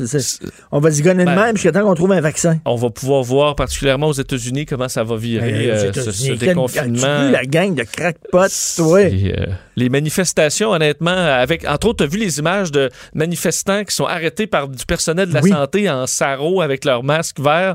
C'est des images assez fortes. là. Non, je trouve ça inquiétant. CAE, c'est quoi CAE? CAE, c'est ceux qui fabriquent normalement des simulateurs de vol. euh, à Montréal, euh, on avait annoncé qu'ils allaient fabriquer des respirateurs finalement, vu qu'ils Oui, sont oui, équipés en haute technologie. Euh, finalement, rappelle 1500 employés, il faut quand même dire bravo, là, euh, au travail pour euh, fabriquer ces respirateurs. La plupart, pour l'instant, vont travailler de la maison pour faire le design là, sur des ordinateurs de ces respirateurs et ensuite vont les fabriquer. On en a commandé du côté du gouvernement canadien 10 000 là, de, ces respirateurs artificiels euh, qui devraient commencer à arriver là, à partir du, euh, mois de mai. Et euh, évidemment, si ici on n'en a pas besoin, c'est ce qu'on souhaite, mais on pourra évidemment le vendre à l'international. Je veux dire qu'il y a plusieurs compagnies qui font ça. Est-ce qu'on va se retrouver avec un trop plein de respirateurs? On verra, mais du moins, il vaut mieux en avoir trop que pas assez. Ben oui. Et, euh, Mais- mais ça, c'est la débrouillardise. C'est bien, ça. oui, puis c'est des En com- plus, ça donne de la job aux gens, puis tout ça. C'est super bon. ça. Et on a des compagnies de pointe ici, alors euh, aussi bien euh, aussi bien utiliser leur génie créatif. Le chef de la diplomatie française qui s'inquiète du monde d'après la pandémie. Oui, je termine là-dessus sur radio. On commence à penser à ce qui va arriver après, là, quand on va revenir à une société euh, libre. Euh, et Jean-Yves Le Drian, le, chef de la diplomatie française, a fait une entrevue avec le quotidien Le Monde qui est diffusé ce matin, où il s'inquiète que, il dit, ma crainte, c'est que le monde d'après ressemble furieusement au monde d'avant, mais en pire, en raison de, des querelles entre pays, selon lui, en ce moment. Euh, il dit, la pandémie actuelle est la continuation par d'autres moyens de la lutte entre les puissances, euh, autant sur au niveau de la guerre aux équipements que au, sur le terrain de l'information. Dit, Les grandes puissances rivalisent dans la comparaison de leurs modèles respectifs euh, dans un, de- de- ça dans tous les secteurs. là. Puis on le voit effectivement, La là, les Chine, modèles. les États-Unis, Mais là, oui. ben, et effectivement, là, il parle particulièrement de la rivalité entre la Chine et les États-Unis, euh, qui parle carrément de fracture mondiale et qu'on semble pas comprendre de ces événements-là, qu'on doit davantage avoir une action collective. Là. Mais ça, je comprends que c'est peut-être du, euh, de, la, de la pensée magique. là. Euh, et lui, ce qu'il voit là-dedans, entre autres dans les performances de Donald Trump, c'est la possibilité pour la Chine de se sentir en situation de pouvoir Ben oui. et pouvoir Ben dire de oui. plus en plus, je suis la puissance, Ben je oui, suis le parce leadership. que là, Donald Trump, là, il veut plus rien savoir de l'international. Il se retire sur ses terres, puis là, il laisse toute la place à la Chine puis à la Russie, qui vont dire, nous autres, on est là. Oui, c'était comme une autorité morale, Ben même oui. s'ils n'ont pas fait que du bien, là, on le sait, mais au niveau international, s'im- s'implantait comme étant euh, un chef de file dans le, le- le- la, la- disons, la morale internationale. Et là, ben, il se retire.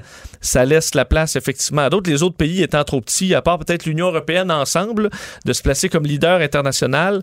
Mais euh, ça, c'est peut-être un angle qu'on voit pas chez certains Américains. Là. Merci beaucoup, Monsieur le Facteur. Merci Euh, beaucoup. Je te laisse euh, poster euh, tes, tes, tes, On tes va aller là-dedans, voir ce qui faire- va se faire ta passer tournée. la fin de la journée. Faire ta tournée avec tes... Je commandé quelques barils de pétrole là, Oui, tout à fait.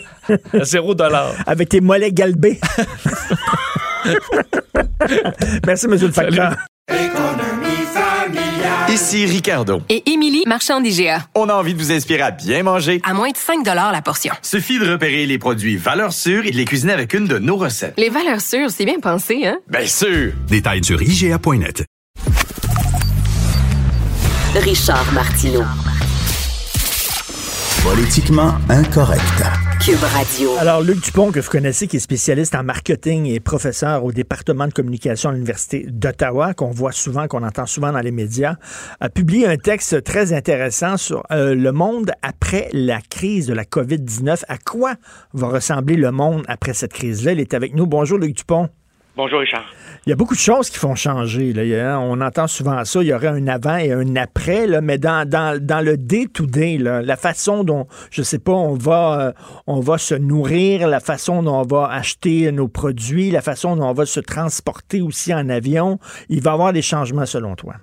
Oui, je pense que ça va être là, euh, et ça va être nombreux. Bon, c'est culturel, c'est social, c'est évidemment marketing, euh, c'est économique, euh, c'est politique à certains égards aussi. Tu parlais de nourriture, ben euh, nourrir euh, au Québec, ça, ça va devenir un dossier éventuellement politique. hein. Comment expliquer, par exemple, que les euh, les aciéries euh, ont- euh, reçoivent le- le- le- l'électricité ou le paient à un certain montant et Ben les gens qui tentent de nous nourrir paient autre chose.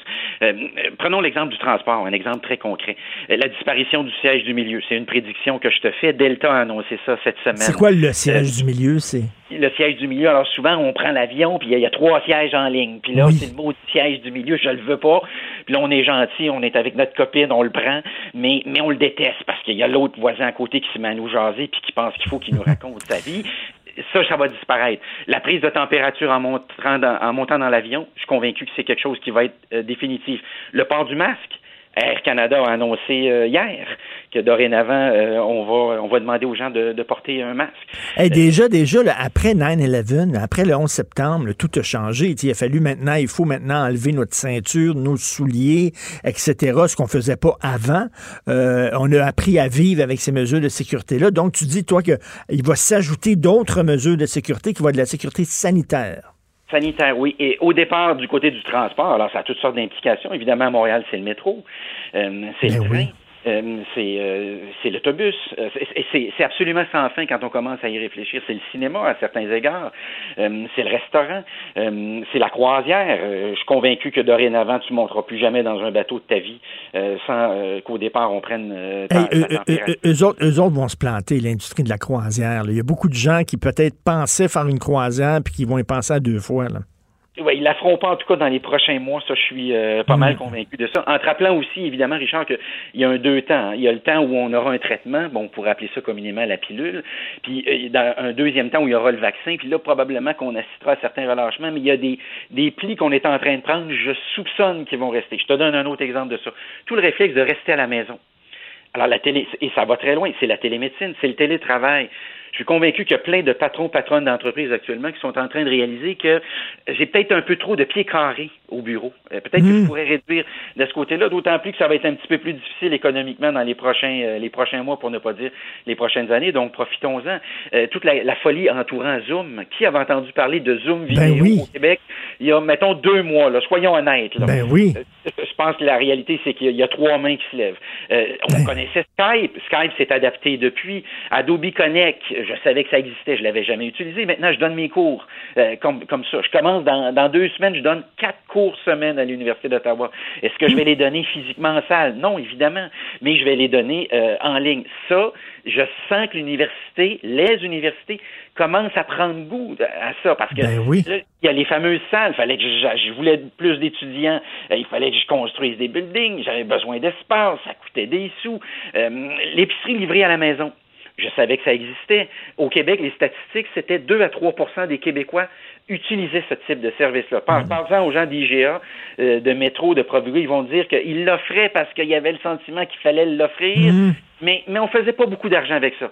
Moi, j'ai commencé ça depuis quelques semaines. Je vais t'annoncer quelque chose officiellement.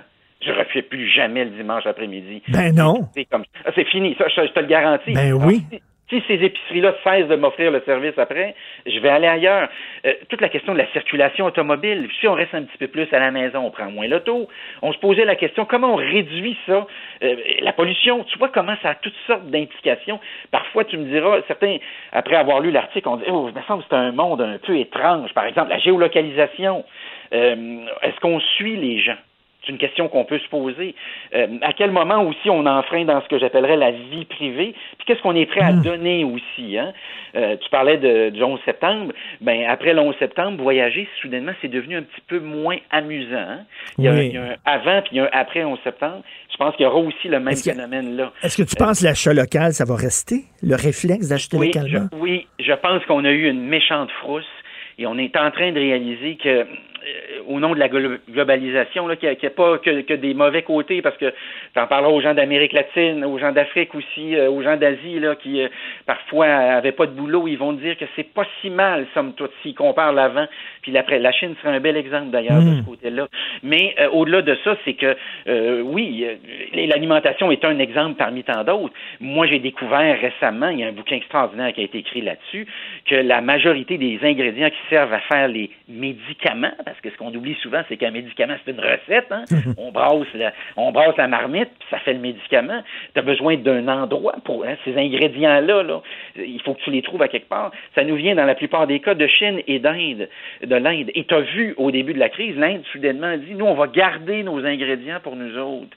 Fait que si on était méchant avec la Chine, c'est pour ça qu'il faut faire attention ces temps-ci, j'espère que tout le monde a compris ça, euh, ben, euh, ils pourraient décider que certains antibiotiques ne seraient plus disponibles. Euh, Vois-tu comment? Alors, moi, ça, je pense que c'est une frousse euh, qui va nous accompagner aussi, puis il va y avoir éventuellement des conséquences, euh, même politiques. Je veux pas aller là parce que je pense que l'originalité de l'article, c'est de dire on parle pas beaucoup d'économie au Québec, mais ça va avoir toutes ces implications-là. Puis tôt ou tard, ben, ça nous ramène dans le dans le parc euh, dans le parc politique, dans le parc social aussi. Dans Écoute, le parc- la- la- aussi la façon dont on traite nos personnes âgées, il y a une réflexion collective là, là-dessus là, qui se fait Oui, au Québec. là. C'est terrible. Ah, oui, et, et puis si on cherche le dossier, ou enfin le, le- le moment où ça a dérapé au Québec, je pense que la dernière semaine, on va être tous francs, là, ça a été une semaine difficile. Là. Je- c'est- convaincu qu'on était content que le vendredi, euh, le vendredi Ah oui, arrive ah oui. ce plan-là. Mais euh, oui, euh, alors ça va avoir toute, toute cette crise-là sur le plan de l'enseignement, de la formation, les conférences. Euh, c'est Bill Gates qui a dit la semaine dernière, euh, les restaurants, puis Bill Gates n'est pas un spécialiste du resto, là, on le connaît, mais qui a dit, les restaurants qui offrent pas la livraison à domicile, euh, préparez-vous, dans deux ans, vous n'existez plus. Ça va être, ça va être terminé. Hum. Euh, Donc, ça va changer. Écoute, penses-tu que la politique, tu sais, le point de presse quotidien, là, euh, moi, j'ai lu, il y a des gens qui disent, ben, c'est le fun, ça, que le gouvernement arrive puis nous explique ce qu'ils font. Pourquoi il n'y aurait pas un, un point de presse hebdomadaire, mettons, même après la crise, là, tu sais, là, que, que, que le, le premier ministre nous explique, les, les- qui parle puis qui répond aux questions sur les, les dossiers de la semaine? Ça m'étonnerait pas que dans un temps, un, bon, évent- éventuellement, graduellement après la crise, donc on, on- ils vont disparaître des écrans radars, mais euh, effectivement, et ça les sert bien aussi, parce que c'est une prise de contact direct. Ben oui. Ça permet toujours de, de contourner le filtre euh, des journalistes. Il faut jamais l'oublier, parce qu'à une autre époque, ce que j'aurais entendu de la conférence de presse, c'est ce que les médias m'en racontaient, les journalistes. Et puis la beauté maintenant, c'est qu'on on découvre toutes sortes de choses. Une première génération de gens là, qui regardent ça, puis qui comprennent un petit peu mieux aussi le travail journalistique, qu'est-ce que c'est poser les questions. Puis en même temps, on, on- on constate tous les, les- les réflexes qu'on a hein, sur le plan psychologique. On se sent menacé collectivement, les Québécois. Donc, faut pas que les questions soient trop dures non plus envers les envers les politiciens, parce qu'on c'est- papa symboliquement, puis c'est maman. Ben oui. Ils sont devant, puis ils vont nous protéger, ils vont nous dire comment ils vont faire. Alors tout ça est, est- est absolument fascinant. Mais non, mais c'est, fascinant ton texte, c'est vrai, quand on voit ça, les, les choses qui vont changer. Regarde, moi je suis un fan de cinéma, ok, j'adore euh, le cinéma, et là, il y a des films qui devaient sortir en salle qui sortent directement à vidéo on demand. Euh, bon, euh, que tu peux voir sur ton ordinateur, puis tu loues, euh, mettons, à 5 le film. Moi, je suis convaincu que les gens de l'industrie du cinéma, Hollywood, regardent ça de très, très près, et en disant, est-ce que ça fonctionne, ça, et qu'après ça, un film va pouvoir sortir en même temps partout, et tu vas pouvoir le regarder soit en salle, soit sur ton ordinateur, soit sur ton cellulaire, la même date. Je suis convaincu qu'ils vont, ils vont changer leur euh, façon de distribuer les films et de les présenter. Oui, alors ça, c'est un autre exemple. Euh, évidemment, Disney avait euh, prévu de sortir toute une série de films cet été. On peut pas les sortir. On est en compétition avec Netflix. Qu'est-ce qu'on pourrait bien faire? Tiens, tiens, voilà du nouveau contenu. On le sort sur notre plateforme. En même temps, oui, éventuellement, ce qui va se passer, Netflix, par exemple, va t'offrir pour 4, 5 dollars de plus par mois. Il va te dire, je te donnerai un à deux nouveaux films. Ben oui. Le même soir qui sont au cinéma. Est-ce que tu es Exactement. preneur?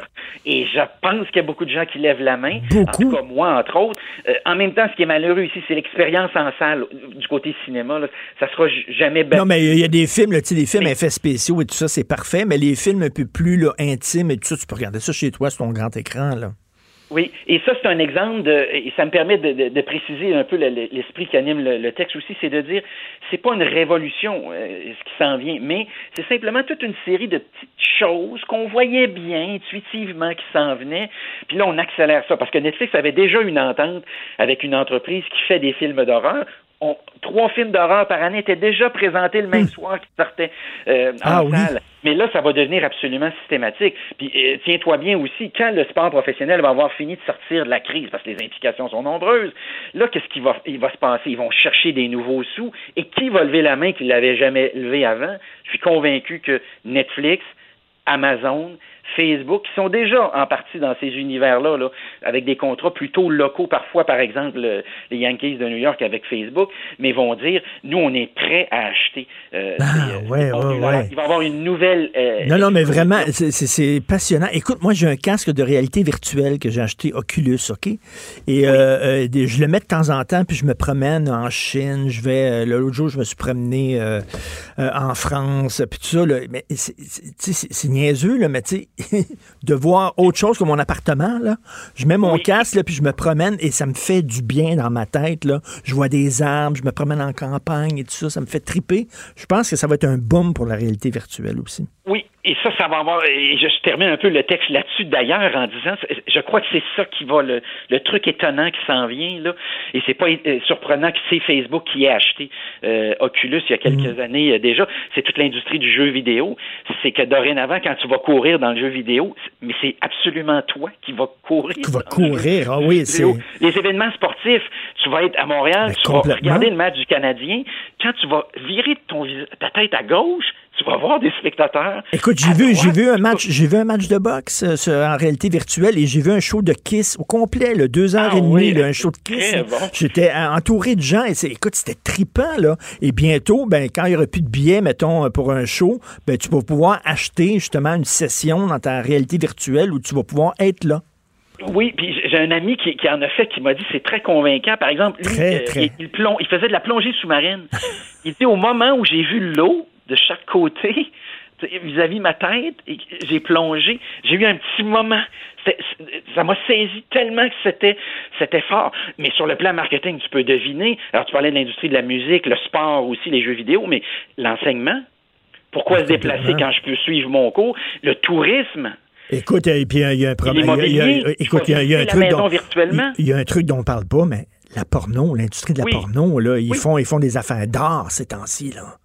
Oui, Ça et marche comme au bout, tout- là. Toutes les innovations, c'est on l'oublie souvent, Oui, c'est eux. disent ça. Le paiement en ligne, c'est ça. Oui. Euh, toute l'histoire aussi des fameuses cassettes. Pourquoi VHS a fini par euh, battre euh, Beta Au fond, c'est essentiellement sur ce. À certains égards, c'est c'est c'est qu'on avait compris certaines choses du côté de VHS qu'on n'avait pas compris du côté de Beta. Beta, c'était Sony. Sony, ben, c'est c'est la cravate, c'est c'est le veston. Il y a des choses qu'on peut pas mettre sur nos cassettes.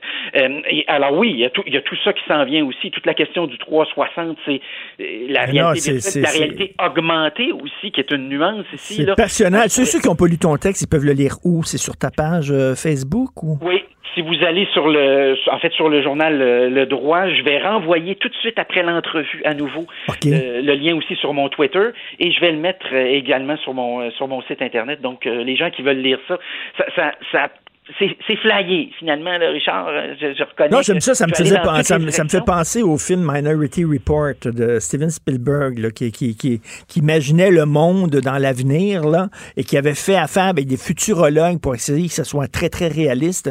Euh, donc, à quoi va ressembler la vie après la COVID-19? Un super bon texte de Luc Dupont, euh, spécialiste en marketing, prof au département de communication de l'Université d'Ottawa. Merci pour ta passion, Luc. Merci beaucoup, Richard. Merci, salut. Ici Ricardo. Et Émilie, marchand d'IGA. On a envie de vous inspirer à bien manger. À moins de 5 la portion. Suffit de repérer les produits valeurs sûres et de les cuisiner avec une de nos recettes. Les valeurs sûres, c'est bien pensé, hein? Bien sûr! Détails sur IGA.net. Pour nous rejoindre en studio, Studio à commercial cube.radio. Appelez ou textez 187 Cube Radio. 1877 827 2346. Politiquement incorrect. Alors, le lundi, je discute avec l'essayiste et journaliste Jérôme Blanchet-Gravel. Jérôme, salut. Salut. Écoute, j'ai un ami, Guy Perkins, que tu connais. On est allé souper ensemble, je crois, avec Ben oui. lui une fois à Québec. Euh, Guy, euh, qui vient de m'écrire. Écoute, euh, je pense que tu vas être d'accord. Il écrit ceci. Ce qui me fait capoter le plus pendant cette crise, ce sont les, les paranoïaques et les conspirationnistes. Je capote. Et la certitude dans laquelle ils se drapent, c'est étourdissant. Ça me met littéralement à l'envers. T'en penses quoi, ça? Les théories du complot, c'est délirant, là, ces temps-ci. Oh oui, je, je suis d'accord avec Guy, effectivement. euh, il, il met le doigt sur quelque chose, la certitude. Hein, c'est, c'est les théories du complot, c'est une de leurs premières euh, caractéristiques. Les théories du complot qui, effectivement, sont remontées à la surface. C'est pas nouveau, nouveau, mais la crise euh, les a vraiment propulsés. Et effectivement, leurs adeptes ont vraiment l'impression euh, de tout comprendre. hein. Mm. C'est vraiment le, le propre. Donc, euh, euh, je réfléchissais un peu hier euh, et euh, non, je trouve que les théories du complot finalement fonctionnent un peu comme la religion. Euh, c'est parce que ça vraiment ça donne à leurs adeptes vraiment c'est cette impression euh, de rendre lumineuse euh, des réalités obscures, cachées. Euh, on a l'impression que qu'on rend euh, lisible finalement des, des réalités euh, qui étaient illisibles. hein. Donc de, faire de, de faire la lumière sur des choses qu'on comprend pas. Et euh, évidemment, la crise nous, nous rappelle à quel point finalement on est fragile comme humanité. Là, Euh, ça, ça nous frappe et, et c'est un des. Donc il y a un retour du spirituel aussi. Donc euh, euh, donc ce sentiment d'impuissance là, je te dirais, euh, motive certaines personnes à, à vouloir finalement apaiser euh, le- leur sentiment d'impuissance en, en essayant de décoder ce, ce qui est finalement euh, pas décodable. Mais en même temps, ce qu'ils vont dire, et là-dessus, il y aurait raison, en disant, regarde, il y a des théories du complot qui se sont avérées. Euh, par exemple, tout le monde riait de nous, ce que te diraient les conspirationnistes. Tout le monde riait de nous lorsqu'on parlait du fameux laboratoire euh, à Wuhan. Mais là, c'est rendu que même le Washington Post dit que ben, peut-être qu'effectivement, il y a quelque chose là. Effectivement. C'est- C'est peut-être l'un des seuls arguments euh, avec lequel euh, avec lesquels je suis d'accord quand euh, euh, les, les adeptes du théorie du complot nous, euh, nous répondent, c'est qu'effectivement, le complot, ça existe. Donc, si on passe notre temps, Richard, à dire que euh, tout est théorie du complot, évidemment, ça nous permettra plus de voir les vrais complots? Dans, dans la mafia et tout ça. C'est- vrai qu'il y a des complots qui ont existé. Ceci dit, euh, c'est toujours une question de degré. Euh, il y a des théories du complot qui sont nettement exagérées, là, qui ne passent pas le test de la réalité. Parce que, là. il y a- il y, a vraiment eu des scientifiques à l'université McGill qui ont administré du LSD à des gens qui ne Ouais, ouais. savaient pas pour faire des, des- des expériences. C'est vrai, c'est prouvé, ça. Donc, c'est ça avec les conspirationnistes, c'est que il y a- il y a- ils mélangent tout. Il y a des affaires qui sont, oui, vraisemblables, puis il y a d'autres affaires, c'est complètement coucou. Oh oui, puis comme tu dis, il exploite un peu ça. Il exploite ce- cette frontière euh, euh, un peu poreuse entre le, le vrai puis le faux. Puis c'est ça. L'argument est béton dans ce sens-là, Richard. On, on l'admet. Là, les complots, effectivement. Et puis oui, il y a des, il y a des espions, ça, ça existe. Les États ont encore des, ont encore des espions. Euh, les services secrets, ça existe encore. Euh, et donc, il y a toutes sortes, évidemment, de, de- de réalités méconnues. Là. Euh, mais comme je te dis, c'est dans la manière. C'est parce qu'ils ont toute une psychologie, tu comprends. Les, les- on, on peut les, les, on les voit, on les voit venir d'un peu, d'un peu loin. Là. Et, euh, et, cette espèce de, de prétention euh, qu'ils ont à nous dire, non, non, vous n'avez pas compris. Regardez, nous, euh, finalement, euh, finalement, ce sont des, des- des très, très grandes sectes. Euh, ben, Ben, tout à fait, tout à fait. Et là, ils ont un fun noir, comme Guy vient de m'écrire. La crise actuelle, c'est le Super Bowl des conspirationnistes. Ah ouais. Ouais L'image est pas mauvaise, oui, oui. non, non, c'est ça, ça, ça explose, ça, ça explose. Donc aux États-Unis, tu l'as vu là avec le groupe euh, Canon, là, euh, je sais pas si je le prononce bien, j'imagine que oui. Euh, donc c'est ça, le Donald Trump euh, euh, qui fait qui serait menacé par le, le Deep State, hein, une espèce de cellule, secrète à l'intérieur de l'État. Euh, certains disent que, que, que les Juifs seraient peut-être là-dedans aussi. Donc ce qu'on appelle le nouvel ordre mondial, là, tu l'as Oui. souvent tu l'as souvent lu sur les réseaux sociaux. Donc cette espèce d'obsession, fascination euh, pour cette, euh, ce, nouvel avec ordre avec mondial. Georges Soros qui serait là-dedans aussi. C'est vrai, c'est vrai, c'est ça. Il y a lui, là. Euh, euh, mais il y, a, il y a une méfiance hein, de plus en plus grande envers l'État et les experts. C'est ça qu'on découvre aussi avec la crise. Oui, euh, il y a une certaine gauche qui, qui nous divisait beaucoup, qui qui, euh, euh, qui prend le bord parce que elle nous divisait en, en fonction de notre sexe, de notre race, tout ça. On n'en parle plus depuis depuis le début de la crise. Mais je trouve que il y a d'autres tensions qui sont en train d'apparaître, de ressortir. Et il y a vraiment, c'est ça aussi, hein, cette méfiance de plus en plus grande envers l'État et les experts. Euh, autant on utilise de plus en plus la technologie, autant il y a une science dont on se méfie. Et donc, il y a tout un discours vraiment anti-scientifique, Richard, qui est en train de se développer, euh, notamment ben, toute la réalité des vaccins, puis tout ça. Donc, il y a vraiment une méfiance envers les experts. Donc, je trouve que je suis un peu inquiet, là. Ben oui, quand tu regardes les États-Unis, là, les gens armés puis tout ça, là, qui disent qu'ils sont, il faut lutter contre le gouvernement fédéral, qui, euh, euh, le gouvernement excuse de notre État, euh, qui nous impose le confinement, tout ça, et euh, Trump qui les encourage, c'est très inquiétant. Oui, ça temps, ça fait partie de l'ADN euh, américaine, hein, cette espèce d'idéologie libertaire, cette méfiance justement extrême envers l'État. Euh, donc, ça fait partie depuis le début avec les armes à feu. Donc, l'État, c'est une menace à nos libertés. Donc, ça- ressort assez souvent dans, dans l'actualité américaine. Euh, mais là, c'est encore plus fort parce que là, écoute, ça, ça reste une question de vie ou de mort. Là. Mais c'est vraiment un drôle de peuple. Les Américains, franchement, là, ils, ont, ils ont une certaine résistance là, à, sais pas comment dire, à la, aux intempéries euh, de- des époques. là. Je sais pas comment appeler ça, mais mais ils ont, mais, mais, mais vraiment, ils sont ils sont têtus les Américains. C'est fascinant de voir ça. euh, euh, en même temps, ils sont assez unis dans leur Et, et- et en même temps, en même temps, quand Trump critique l'Organisation mondiale de la santé, ben, il a raison. Oui. Il a raison. Ils sont à genoux devant les Chinois, l'OMS. Ben ça, c'est gars, tu vois, c'est un, autre constat. hein. L'OMS, euh, plusieurs experts l'ont dit, à gauche comme à droite. Euh, c'est vraiment une organisation qui semblait trop proche de la Chine. Mais c'est ça, quand je dis, qu'on, Richard, qu'on on va sortir plus divisé euh, de la crise, oui, à l'intérieur de nos sociétés, pas pas pour les raisons évoquées, pas, pas, pas pour à cause de la, la race, de nos races, de nos sexes, de nos euh, groupes culturels, comme euh, le, le voulait une certaine gauche. Ça, je pense que euh, on, on a, on a regagné de la cohésion sociale, mais à l'international aussi, on va sortir très divisé parce que ce qu'on constate, ce qu'on constate, c'est que euh, les grandes organisations internationales comme l'ONU, euh, finalement, ont permis dans les, dans les dernières années à, à- à des pays de jouer un rôle beaucoup trop grand. Et c'est euh, dans, dans des affaires qui, dans, pour lesquelles ils n'avaient pas nécessairement les compétences. là. Je, veux dire, je rappelle qu'en ce moment, sur le Conseil de- de des droits de l'homme de l'ONU, il y a l'Afghanistan et le Pakistan. Là.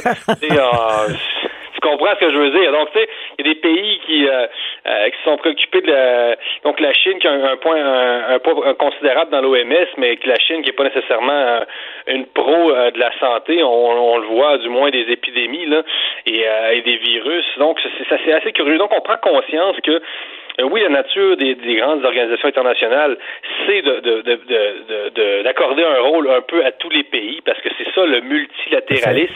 Mais ce mythe-là éclate, et donc le, le mythe euh, de l'ONU, finalement, si euh, c'en est un, ben, est en train d'être euh, affecté par ça. Là. Oui, oui, on, puis, euh, on va faire moins confiance dans les organisations internationales au sortir de la crise. Oui, Moi, les nouvelles fractures, les nouvelles fractures, ça va être les nations contre justement les, les, les organismes supranationaux. Euh, ça. va être ça vraiment qui va diviser les gens. Merci beaucoup, euh, Jérôme. Passe une, excellent, une excellente semaine. Bonne semaine à tous, bye. Jérôme Blanchet-Gravel. Richard Martineau. Politiquement incorrect. Cube Radio. Est-ce que les syndicats empêchent vraiment le gouvernement d'augmenter le salaire des préposés aux bénéficiaires? Nous allons en parler avec Régent Parent, euh, blogueur et chroniqueur pour le Journal de Montréal, Journal de Québec. Salut Régent. Bonjour Richard. Parce que là, moi, moi, je regarde ça. là, quand, quand le premier ministre se dit c'est de la faute des syndicats, j'avais tendance à lui donner raison parce que lui, il voulait seulement augmenter, on le sait, les professeurs, puis augmenter les préposés aux bénéficiaires. Puis le syndicat, il a dit non, vous augmentez tout le monde, ça s'est jamais fait. C'est tous les gens de la fonction publique qui vont avoir la même augmentation. On veut rien savoir. Donc, les gens, ce qu'ils pensent, c'est que c'est les syndicats qui mettent le bâton dans les au gouvernement. Ben, moi, à ma que autant, euh, toi, Richard, tu pouvais être d'accord ou euh, recevoir positivement le propos du premier ministre. Moi, j'étais, euh, je fulminais. Ah Parce que, d- d'abord, c'est un peu dans ses marottes. Euh, mais s'il n'a pas tenir compte de ce qui existe dans le secteur public, il y a une loi qui lui-même était sur le gouvernement quand a été adoptée la loi sur l'équité salariale, tous les travaux de relativité salariale, il y a comme une logique dans la rémunération des employés d'État. Mais malgré tout ça, Non, mais on peut faire les choses autrement, Régent? C'est-à-dire, oui, pendant des années, il fallait augmenter le salaire de tout le monde. On peut-tu dire, là, c'est ce que le gouvernement attend de faire, ben, il y a des gens, là, il y a vraiment une urgence. Les professeurs, on veut mettre l'accent là-dessus, puis les préposés aux bénéficiaires. Puis c'est c'est ça qu'on. Non, là, les syndicats, non, non, on veut Non, rien savoir. le- le- Du côté des syndicats, parce qu'encore là, moi, j'ai pas voulu mettre l'accent, là, j'ai pas- pas voulu commencer à parler à la place des syndicats euh, dans ma chronique. Je voulais surtout mettre en évidence que euh, le problème des CHSLD, euh, on l'a semé depuis longtemps, puis c'est pas les syndicats qui l'ont semé. Mais ceci dit, si on, place un peu dans l'ordre. D'abord, hein, historiquement, les syndicats, il y a eu euh, des revendications de réduction des écarts. Euh, encore euh, cette fois-ci, la CSN est au bâton avec une proposition où plutôt que d'augmenter en pourcentage, qu'on augmente en dollars, ce qui ferait une réduction des écarts, puis qui permet de donner effectivement euh, entre guillemets, un pourcentage plus fort aux proposés aux bénéficiaires. Pour moi, exemple par rapport aux enseignants, parce que tu le mentionnais, euh, une des, voies qui est explorée, c'est par rapport à l'évaluation de l'emploi, c'est de modifier le rangement, parce que semble-t-il que l'emploi sera rendu de plus en plus complexe. Donc, il y a une façon, il y a des façons de procéder à même les lois que l'État a adoptées précédemment. Puis en même temps, bien beau de dire, je vais en donner plus aux préposés aux bénéficiaires. Qu'est-ce qui va arriver cinq minutes après? Il y a des gens qui sont des infirmières auxiliaires qui vont dire, moi, j'ai été aux études plus longtemps, on m'en donne moins. Pourquoi? Ah, ça, c'est sûr. J'irais me former euh, comme j'avais infirmière auxiliaire? Ou pourquoi j'irais me former comme infirmière? C'est sûr que si les préposés, les euh, préposés sont quasiment autant payés que les infirmières, auxiliaires, fait que là, il faut que tu changes le salaire de tout le monde. C'est ça qu'ils disent. Ben, moi, je pense qu'il faut avoir des approches intelligentes là-dedans. Je trouve que, exemple, la CSN, euh, quand ils mentionnent, ils disent, ah, aplatissons, je veux dire, euh, le, le nombre d'échelons pour les proposés aux bénéficiaires. Euh, au lieu d'en avoir une douzaine, on, on atteint le sommet en cinq ans. Ben, déjà là, tu améliores le sort des préposés aux bénéficiaires. En même temps, on va se le dire, là, là, on parle de, de- de- du secteur public, mais tu n'as pas réglé toutes tes places en, en- dans, dans, les CHSLD privés, là. Parce que c'est puis le problème, deux tiers des problèmes mais- viennent de là. Mais en même temps, si on n'augmente pas, tu le sais, le régent, là, si on n'augmente pas le salaire, je comprends que c'est pas rien qu'une question là, de salaire. Il y a d'autres choses, la gestion puis tout ça. Mais reste que si on n'augmente pas le salaire des préposés, là, on va avoir un problème. Il va y avoir une pénurie. Les gens seront pas intéressés à aller là pour euh, à payer des pinottes. Charles, je suis d'accord avec toi? Et je te dirais que les syndicats ont ouvert la voie là-dessus. Ils ouvrent des portes, comme je te dis, réduire le nombre d'échelons, euh, prendre cinq ans pour atteindre le sommet, euh, y aller euh, en, en- en- l'augmentation en dollars plutôt qu'en pourcentage.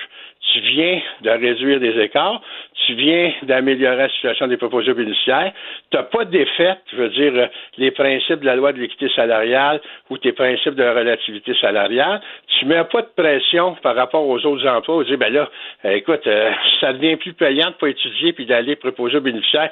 Pourquoi j'irais chercher un deck euh, en soins infirmiers? Tu sais, c'est- donc, il faut qu'il y ait une certaine logique là-dedans. Chez les enseignants, même chose. euh, la- L'approche, c'est-à-dire, Ben- on va augmenter, on va augmenter la rémunération dans les, euh, les, les plus bas échelons. On rentre à un salaire trop bas chez les enseignants par rapport aux études qu'ils font. Euh, à ce moment-là, tu viens pas de faire euh, ta- tes, tes que toi, toi, tu trouves, tu trouves que c'est de la démagogie, toi, là, que François Legault a pointé du doigt les syndicats? Moi, là, là, je, je vais, je vais peser mes mots parce qu'en même temps, pense que le premier ministre, actuellement, il faut qu'il gouverne, il faut qu'il fasse en sorte que le, le- le- le- le- le- les mesures, ou quand il invite la population à rester chez eux, ou euh, les mesures de prudence, il faut l'entendre, il faut l'écouter. Mais moi, vendredi, pour moi, là, la semaine passée au complet, dans le fond, le gouvernement, il a récolté ce qu'il a semé. Et quand je dis le gouvernement, les gouvernements, parce que je ne mettrai pas toutes ses épaules de François Legault, mais encore là, il y en avait une bonne partie. Il a déjà été ministre de la Santé. Que J'espère qu'il savait de quoi il parlait. Ils ont, ils ont fait des erreurs, à mon avis, Richard, stratégiques. Quand ils ont sorti des malades des hôpitaux pour les envoyer dans le CHSLD, quand on savait comment en Europe, euh, euh, les, les- les problèmes qui se vivaient là. On avait un- une certaine avance par rapport à l'Europe. Quand les premiers foyers d'éclosion ont sorti, puis c'était d'un CHSLD, tu dis, oh, palais, c'est là qu'on va avoir des problèmes. Là, c'était un peu comme la panique après Iran. Toute la semaine, là, moi, je veux bien déplacer médecins spécialistes, là. Mais quand ils sortent des hôpitaux, puis ils retournent des hôpitaux, là, on fait des allers-retours on Non, non, mais écoute, là, on veut pas, on veut pas ça, là, que les médecins attrapent la COVID puis qu'ils reviennent à l'hôpital faire des chirurgies puis tout ça. Ben, c'est Ça, ça. ça- non, non, ça n'a aucun maudit bon sens d'envoyer des médecins spécialistes là. Ça n'a pas de sens. C'est dans ce sens-là, je pense que vendredi, comme mercredi, là, dans, dans le fond, il y a C'est une mauvaise semaine. ben, une mauvaise semaine. Puis là, à un moment donné, quand la pression est forte sur toi, ben là, euh, ben, comme je disais souvent, des fois, tu trouves des coupables ailleurs, c'est bon pour tes ulcères. Je te, pose, je te pose la question que je vais poser à Jonathan euh, tantôt parce que je donne euh, le micro à Jonathan tantôt. Est-ce que Marguerite Blais a encore de la crédibilité? Moi, là, là aussi, je vais, je, vais, je vais être bien prudent. Moi, j'ai été président central sur le Richard. Euh, J'ai eu affaire à Mme Blais dans le passé. Chez nous, là, dans l'entourage, on, on, on, on l'appelait Maman Fonfon. Est capable de faire euh, euh, beaucoup de, de, de, de pirouettes. Elle a un beau sourire. Elle a toujours l'air gentille. Mais sur l'efficacité, ça, à un moment donné, il faut peut-être. Imagine-toi, là, tu es dans un contexte, elle, là, supposément la championne des, des, des aînés au Québec, qu'elle n'ait pas vu un seul instant qu'on s'en allait à la catastrophe. Mais, Tu sais, dans le fond, c'est comme si on avait tiré un rideau. Ah, on va décorer, on va mettre des images, euh, on va mettre des tableaux dans... dans, dans Faut se souvenir, faut se souvenir, c'est elle qui est arrivée avec l'idée du phoque, là. Tu sais, les phoques en toutou, là, qu'on Ben oui, qu'on donnait ben aux vieux, ça. là. Fait que c'est- mais moi, là, puis là, je ne veux pas ouvrir euh, un autre bulle. Je te dirais, moi, le- le- par rapport, à- comme président central, euh, j'ai vu à un moment donné un congrès de mon association de retraités. Il y avait, euh, nous autres, il y avait, à Central, il y avait une association de retraités qui était affiliée. Et à l'époque, la- l'association demandait la pleine indexation des régimes de retraite. Quand tu sais que la moitié du monde, passé 65 ans, ils vont chercher le, le supplément de revenus euh, au fédéral, ça, ça veut dire que c'est des gens qui sont presque sur le seuil de pauvreté. Fait qu'avant d'améliorer ou d'indexer le régime de retraite des gens du secteur public, on doit bien s'assurer que ceux qui n'en ont pas de régime complémentaire vont avoir une amélioration. Moi, ça, c'était ma position comme président central. Je peux dire que je n'étais pas populaire quand j'allais rencontrer euh, mes membres retraités, là. Elle, elle s'en vient à un moment donné, elle est en avant. Ah, ben là, je comprends pas tout ce qu'il y a là-dedans, mais je vous comprends donc de demander ça. Mais Michel va s'en occuper. C'est le genre de faux fuyant qui caractérisait euh, Mme Blais. Madame À mon avis, elle n'est pas à sa place. OK, ben je vais poser la question à Jonathan. Hey, euh, j'invite les gens à lire ton texte. C'est très le fun de te parler. Ça faisait longtemps qu'on ne s'était pas parlé. Les syndicats ne sont pas la bonne cible. Bon confinement, Régent. Cette affaire-là, les gars. C'est sûr. Une bonne fin de journée, Richard. Salut, salut. Euh, Jonathan, qu'est-ce que t'en penses de Marguerite Blais? Est-ce qu'elle est à sa place ou pas?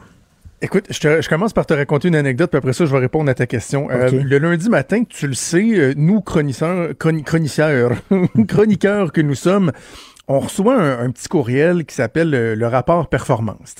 C'est là qu'on a une idée des chroniques, des textes qu'on a écrits, Oui, combien oui. De, de- de fois ils ont été vus, le temps de fréquentation, des statistiques Oui, qui sont bien utiles, savoir quand est-ce qu'on touche la cible, quand est-ce qu'on la touche moins.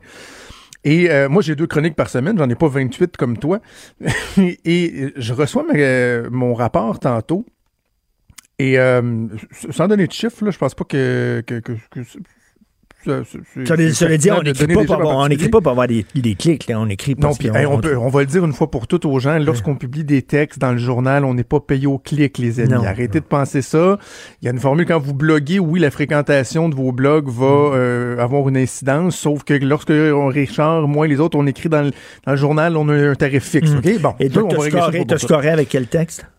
Euh, ben, j'avais fait deux textes, mais je, je vois-tu pas apparaître comme dans mon palmarès un texte qui, franchement, a plusieurs milliers de clics, OK? Plusieurs, plusieurs milliers de clics, là. Pas loin de 10 000. Et qui s'intitule Marguerite Ponce-Pilate Blais. Le problème, c'est que cette chronique-là, je, je l'ai publiée le 18 juillet 2018. c'est weird, hein? Puis là, elle, elle est ressortie. Elle a, arrive elle a souvent, recommencé là. à circuler sans que je le sache. Je, m'en étais même pas rendu compte. Parce que qu'est-ce que tu disais sur Marguerite Blais dans cette Ben, chronique-là? en fait, elle m'a dit c'est un texte qui, euh, qui, qui arrachait euh, pas à peu près. D'ailleurs, elle m'en avait tenu un petit peu rigueur, puis à, à le relire, je peux, je peux comprendre pourquoi elle avait pas aimé ça.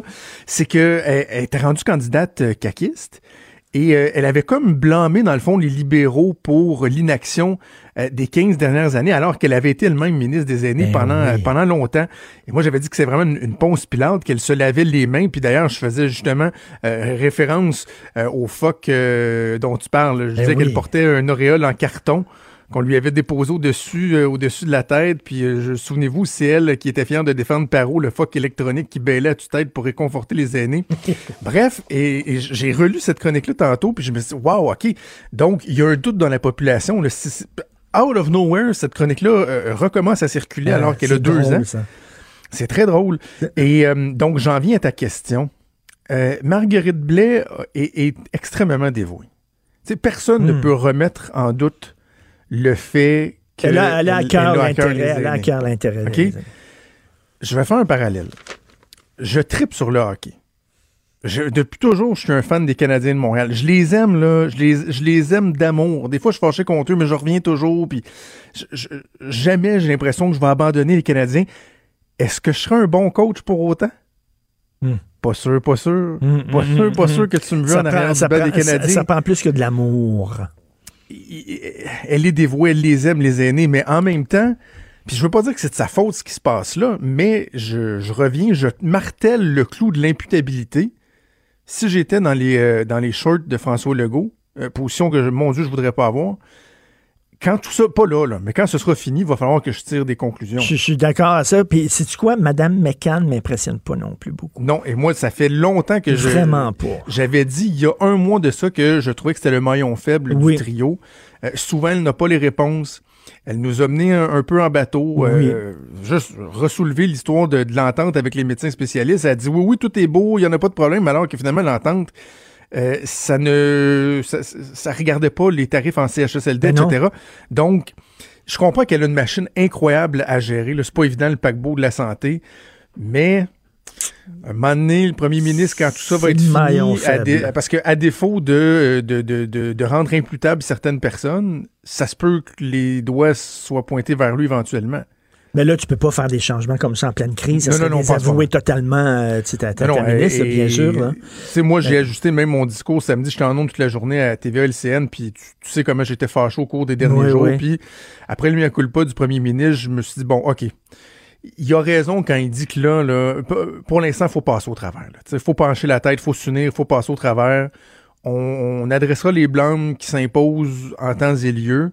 Oui, je pense que c'est notre job de poser des questions, mais en même temps, c'est pas le temps de faire des règlements de compte puis de, de devenir trop, trop émotif. Tout à fait. Mais c'est sûr qu'on on a des doutes sur bien des aspects. Oui, oui, oui, oui, oui. Mais c'est effectivement. Je, je dis pas que Mais les gens l'aiment. Et C'est pas la fin de la lune de miel, cela dit. Avec je le François pense Legault. pas. Non, non, je le pense pas. Je regardais les commentaires suite à son euh, mea culpa. Euh, les gens, même des, des adversaires idéologiques, là. Hmm. J'ai vu un ancien député du Parti québécois là, dire euh, je- mon premier ministre m'a fait pleurer aujourd'hui, puis blablabla, puis Ah, euh, donc il est, mais je te le dis là, on, on va se laisser là-dessus, mais si j'étais conseiller du premier ministre, je serais tellement inquiet par l'appui massif euh, presque jamais égalé au Québec là, qu'il, qu'il, dont il bénéficie parce que c'est tellement dangereux. Hmm. Ça peut tellement survirer rapidement. Je, je te dis, je serais très inquiet de ça. Genre, dans un an, on va être où? Dans deux ans, on va être où? Est-ce que ça- cet appui-là va s'être maintenu? Parce qu'il y a un côté bande Hmm. poisson chez les électeurs québécois. hein. Ils t'aiment, ils t'aiment, ils t'aiment, ils t'aiment, ils t'aiment, paf, ils t'aiment plus. Hey, boum! C'est comme ça. On est de même. Voilà. Écoute, on va t'écouter bien sûr avec Maude Boutet, que je remercie beaucoup. Merci à notre recherchiste Hugo Veilleux. Merci à notre réalisateur Achille Moinet. On se reparle demain 8 h. Passez une excellente journée.